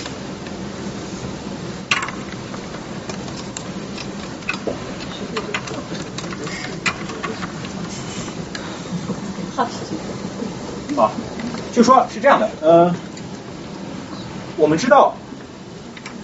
我们知道这个热力学第二定律，它说是什么呢？是一个封闭的体系。所谓封闭体，就是没有外线物质和能量注入的体系。它随着时间是越来越混乱的。但是我们日常所处的体系，它不是封闭的。我们之所以地球在有这样一种繁荣的状态，是拥有太阳，它不断的给我们注入能量，而且，呃。正因为这种，当当人当这个体系引入了外界能量的时候，它会出现一种一些非常奇妙的性质。比如说，我举个例子，它这个是一个 Gauss 是一个化学模型，就是说，呃，这里这里边这些很简单，就是这个图上只有亮和暗两种属性，就是亮表示某一种化学浓度特别的高，然后暗表示这种浓度特别的低或者没有。然后，当我这个一开始我把它浓度，就是说我把它均匀的放了一圈，完全对称的浓度，然后不停的烧，不停的烧的话，那么它就会不断就圈会不断往外扩散。但是这个扩散肯定是各项同性的，它就因为它各项每个方面是一样，所以它这个扩散之后肯定是肯定是均匀均匀的一个圆，它只是这圆在变大或者变成更多的同心圆。但是当我引入一个缺陷，就是当我这里比如说引入一个更多一点或者更少一点浓度，大家会看大家看后会发现什么样奇妙的现象？哎，这个是不是那个乌比特是反的？不是不是不是，没关系。好，首先大家看这里出现了一个缺陷，我引入人为引入一个缺陷，就是它这里开始逐渐变少了。正是因为这个缺陷，出现了非常非常奇妙的 pattern。啊，它就会影响别的。它不仅会影响，它会形成一种 pattern。但这种是每一次都是一定一样的，还是每一次都跟跟你引入缺陷的结构不一样而有关？你引入不同结构，比如说你放两个点，或者你在比如三十度放各放一个点。各引入一个缺，它可能就会产生新的缺陷。但是我每次放相同一个一个点，它每次的图案是一样，还是说它都可能？那肯定是一样，不一样，那肯定是一样。那是数学的 modeling 还是你做的实验？就这是别人做的实验，这应该好像是 modeling 吧？我觉得。大家注意看啊，时间仍然在演化，这每个点它仍然在发生化学反应，只是我们只看到的不是静态，而是稳态。大家就知道静态和稳态的差别，静态就是不变，稳态是一种稳定的状态在变。好，大家看上去在没有变。但是它化学反应依然在发生，那么我们把其中的一块放大，看一下什么叫稳态。是不是跟最初一样的？我怎么看下一页？哎，好，这个，注意啊，这个这是我刚才把它当成局部的一个很小的范围做了很大的放大。注意，化学反应在不断的发生，但是它在以一种稳定的方式发生。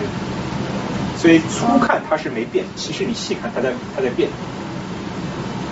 很多人们认为这种形态的发生，刚才那种纹这种 pattern 发生，跟很多动物身上的这种条纹、豹身上的这种斑纹都是有关系的。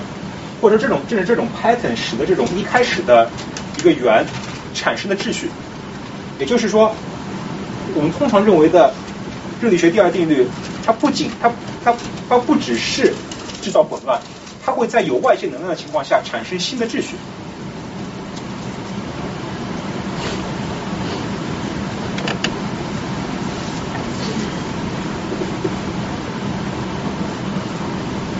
所以意思是说，动物身上，比如说斑马那个纹路，它其实是一种纹派。人们认为，对很多有人有人在研究它们嘛，有有有有有一大批物理学家在研究这个动物身上的斑纹是什么怎么产生的。啊，物理学。呃，对，其其实都是说它的源头可能都相似，只是它受到干扰因素不同，会形成这样的，对不对？嗯，对对，他们这么认为啊。所以说蝴蝶家家什么蝴蝶效应嘛，就是说什么在什么洛杉矶一个蝴蝶什么扇动一下翅膀可能会导致东京的一个海啸，就是说刚才我们看到这个一个隐约非常非常小的一个缺陷可能会产生截然不同的结果，因为如果刚才没有缺陷的话，它就是一个圆或者同心圆，看不出任何任何拍的任何形状，包括就风形是吧？呃，对初始天专有灵感复杂动力学都是这样一种形态，所以说呃热力学第二定律时间时间它它之所以给人们产生了这样一种呃，认识上的一种根本性的变化，是因为人们对世界的认识从热寂变成了时间的创造性。就是热寂这些调研认为是这是毁灭性的，但是这种在这种体系下面，时间是有创造性的，因为时间创造出新的秩序。所以伯格森，伯格森考科学家他说，时间的创造性，无限可能开放的热力学系统提供了新的反热寂的结构。注意啊，反热寂。生物向复杂进化，而不是向这个无序进化。时间的创造性被重新提起，概率的引入不再是无知的结果，而是高层次的新秩序。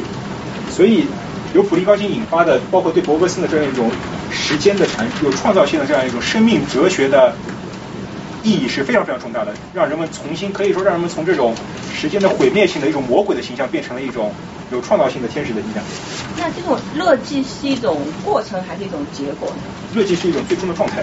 那那反热寂是说要发生热寂你才能不不不不不，这个反热寂是指这个世界会变得有序，而不是变得寂。热寂就是变得越来越混沌一片，什么都没有，没有任何秩序。就是说他不一定会往这这条路走，他可能往另外一条路。他认为就是说，呃，当你引入引入能量的时候，它会出现秩序，它会出现秩序。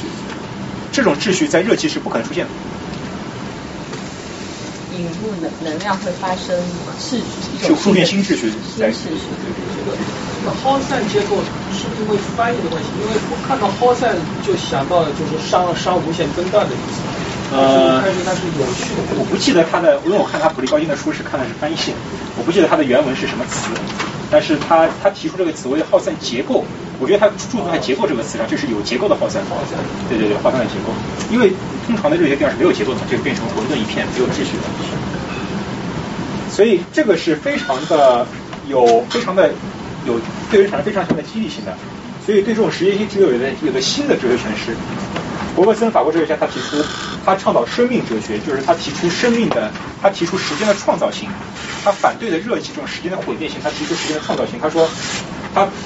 他说认为，呃，同时认为这个生命就是生命的生命，每个生命都是有创造性的。这种创造性，你要通过对每个人内心的直觉的体验来感受到这种创造性。这种创造性不可能通过理性来得出，因为他认为理性，所谓理性就是把一个东西，把一些未知的东西变成已知的东西，是一种本质上是一种毁灭的、损失信息的行为。他认为，只有通过直觉才能真正体验和把握到生命的绵延。所以就是由定生混了。什么意思啊？我不懂。大学就定嘛，就是国家里面走，就是你要定住了，然后你才就是说，就你可以体会到生命的最本体的那个，就是智慧那个。呃，不太一样，那理性也是病啊，理性也没有动啊。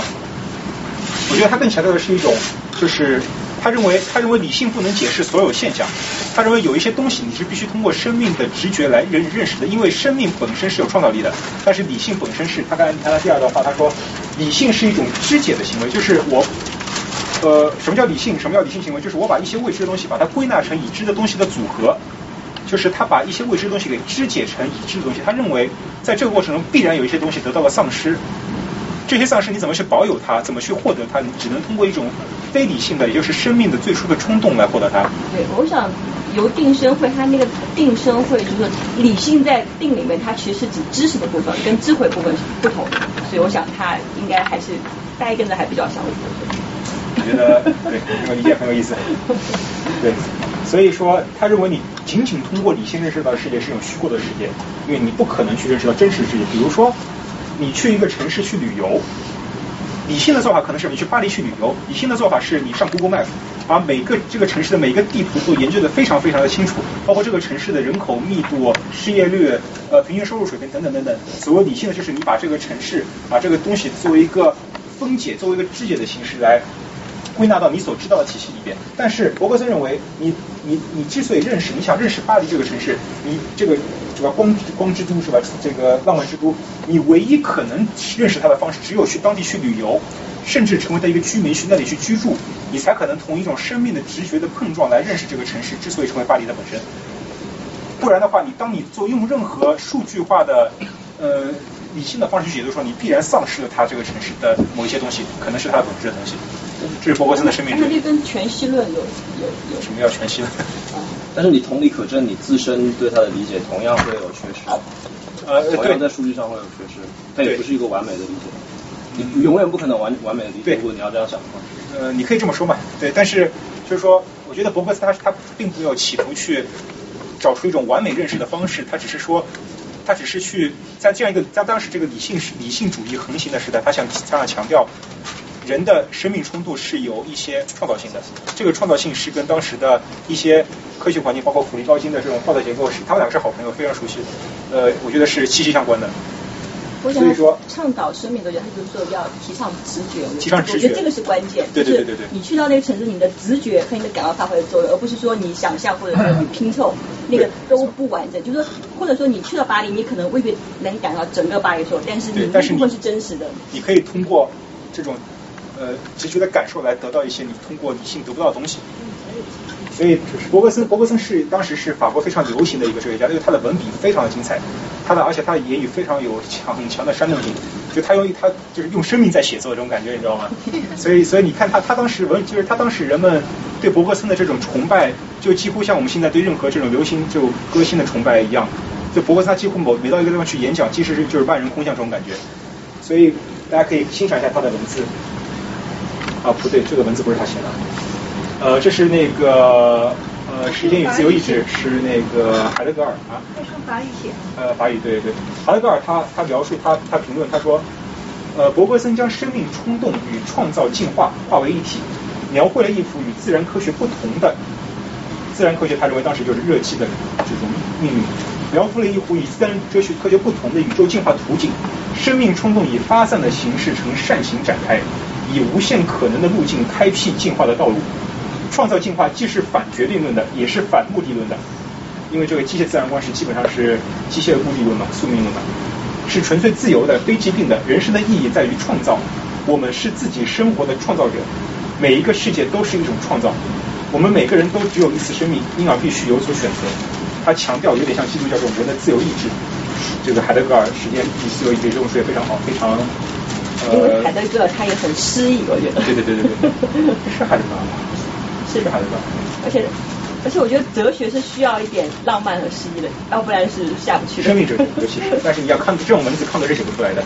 看到这种理性派但是康德里面，他虽然用的是那种很，就是说你很逻辑文，但它里面其实也还是有有诗意在里面，我觉得，而且很浪漫。对，康德是一种地克式的浪漫。对啊。大家有没有人看过普鲁斯特的《追忆似水年华》？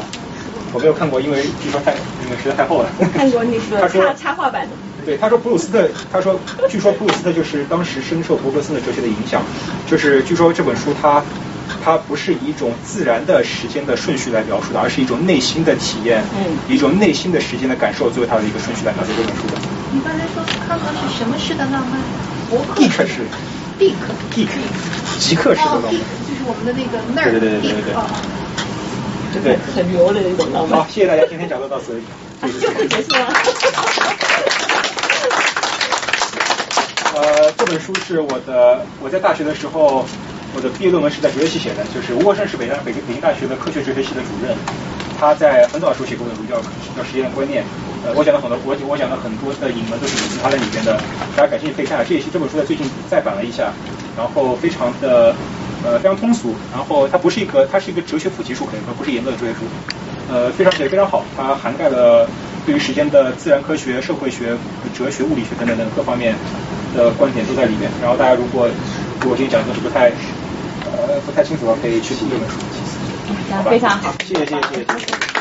哎，那你觉得时间这种研究再往后面就是去发展的话，是会越来越进入到生命本身吗？还是说会？时间对时间的认识一直一直跟生命的认识息息相关的嘛？我觉得，尤其是把时间作为一种自然哲学的一种对象来研究的话，嗯，我不是很清楚现在我不是很清楚现在前沿的所谓前沿对于时间的认识，这哲学研究是什么样子的？对，时间本身是不可逆的吗？嗯。什么叫本身？就是它那个轴，它那个轴是不可逆的。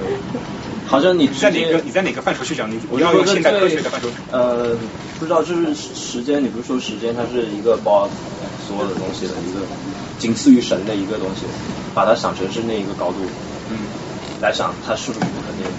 我认为，就是至少我个人的这个哲学观点啊，我我是不认可有一个所谓的人格化的神，我也不认可有一个客观存在的真理。所以我认为对时间的认识，是你在每个人对时间的认识，对肯定是他在生命的过程中不断的对生命的理解所产生的。所以你说，你问我这个问题，好比你说有一个客观存在的这么一个时间，我们在逼近它，它是一个什么样的原貌，我们去认识它。但我认为每个人他们对时间的不同认识，就是他的他的哲学的观点或者他的生命的基本态度。所以你认为时间不是一个轴？呃。时间是一个轴就好，你这么说的话，就又把它又把它还原成一个嗯纯粹抽象空洞的概念了，就是又把它的质量给 我今天就白讲了。我今天希望把这个 把这个本属于时间的这个充实的含义给赋给返回赋予归还时间本身，因为我们现在接受的这个物理学教育，时间是没有东西的嘛。就是你的假设是他在某一种理论下他谈样的。存在的一个，就是比如说你说上帝，他存在上帝之外世界，他是基基于那样的一个宗教那样的一个理论下面，他们是这样成功的。你如果问问我说现在科学认为，那我说实验就是一个轴，确实，因为它就是对，我是我其实是说科学上啊，那就是一个就是一个轴，是应对的一个。那既然它是一个轴，那它应该就是可以往回走的。对啊，所以现在呃呃，现在物理科学现在基础理论物理学的所有描述态的变化的理论都是可逆的。量子力学的测量，量子力学大家态本身这种演化是可逆的，测量是不可逆的，因为它不是描述物体态的基本的变化。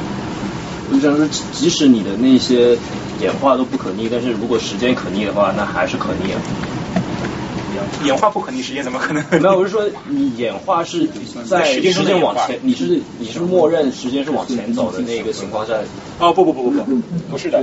呃，所谓可逆，所谓可逆就是说这个理论只支持一个方向，嗯，不支持反方向，这叫可逆。不是。那么我们现在所观察到世界，肯定就是其中被理论所允许的方向，对吧？这么会有有什么问题？那另外一个方向就是不可以的。如果是如果实验是可逆的话，挑剔的话。我不知道那个赵凡怎么理解这个可逆性啊？你怎么理解这个可逆性？可逆性啊？您是您是指量子力学态吗？还是就是他说这个物理学基本就是呃理论物理，对吧？科学里面最基本的可逆性的对，时间的合理在物理里面应该是属于这种，就有有微观的时间和宏观的时间吧。在微观确实可逆，就像他他刚才讲那个时空的概念，在微观下一切都是这样的话，是一个可逆的一个一个概概念。在宏观上呢，就是。对一个统计一些效果收到是不可逆的。当时我觉得我我想错的是因为我好像把时间轴把它分开看，没有把它直接扔。我知道他的意思是，他意思是在在时间轴和理论里面加了一个东西，叫时间的演化。对，他说时间在演化，那么时间可不能反过来演化？嗯，那你不需要这个多出来的概念啊，因为你这个理论本来就是在时间上走啊，你不需要再加入一个所谓的时间的演化，因为当你说演化的时候，它就是在时间中演化的。就就就就比如说，你说历史它这样发生，你说历史它可可不可以倒过来？我的我我觉得我对它的理解是，如果我拍一段 video，嗯，我往我可以倒过来，完全完全以相同的那个运转的方式把它倒过来，然后它回到那个点，然后那个点开始又是无限的 possibility。我把这样不会啊，因为你倒过来，因为因为因为物理基本上，因为因为基础理论物理的一个基本的一个逻辑就是，当你的初始条件确定了，所有东西都是确定的。所以你演化的过程，只要你今天这个是确定的话，你以后都是确定的。在不引入那个测量情况下。刚才这种学家讲，你讲的可能是就是说经经典物理，包括管相里面讲的，对对对，那种就是就是就你有初始条件定义以后，对对对，就不引入不引就是说描我得加一个定语，就是描述系统的态的变化，因为测量它，因为量子力学它态的变化本身也是可逆的嘛。对。但是你但是引入测量，所以为什么说量子力学它是不完备的，它是非封闭的，因为它引人人为的区分了呃观测对象和观测者。但是你不考虑这些测量这个行为的话，依然它依然是可逆的。可是，在描描述微观世界里面，它还有就是量子力学的推广，就是量子场论里面，它还有更基本的一个 CPT 的那个对对对对那个对称性的破坏嘛。对。所以时间这个在微观上还是被破坏了，对称性。啊，对对。对在 T 上也是被破坏的吗？我怎么记得在 CP 上是被破坏的？应该是 CPT 本 CPT 加一块是不会破坏的。对啊。CPT 被破坏，然后 PT 哦，对对对，CPT 三个都会被破坏。哦，对不起，太专业了。对对对对。那那个你你要跟我们讲讲，不能你们两个人的空中交流啊，对不对啊？什么 CPT 来来讲讲。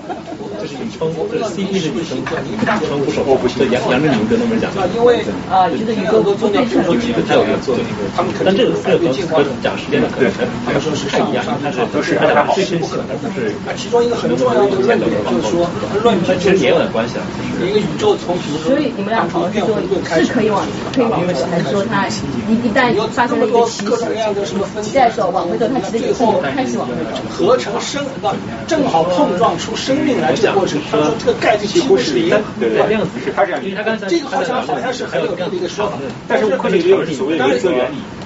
可以有科学里有所谓的原则原理，就是说，如果这个世界演化成逆的话，没有他这样走的时候，没有人的话，我就快速忘记了。所以，我之所以看到这种情况，就因为我存在，我存在，这个世界也存在，所以这个世界我并不会觉得可以这么理解。但是这种，我有个同学在大学基础性的数学教授，他说一句话就可以过，他说，我觉得我整体的，没关系，你就觉得你还不免赶快问了，就这样子，你看是不是要快很多？都不是很理性。因为在在在他整个概率可能是，但是局部它概率它可能不可能观测，对，是这样这样的观测，是不是这个理解？所以这个就是微观上它是不可逆的。嗯，呃，对，我觉得你要说概率的话，这个就最终就是。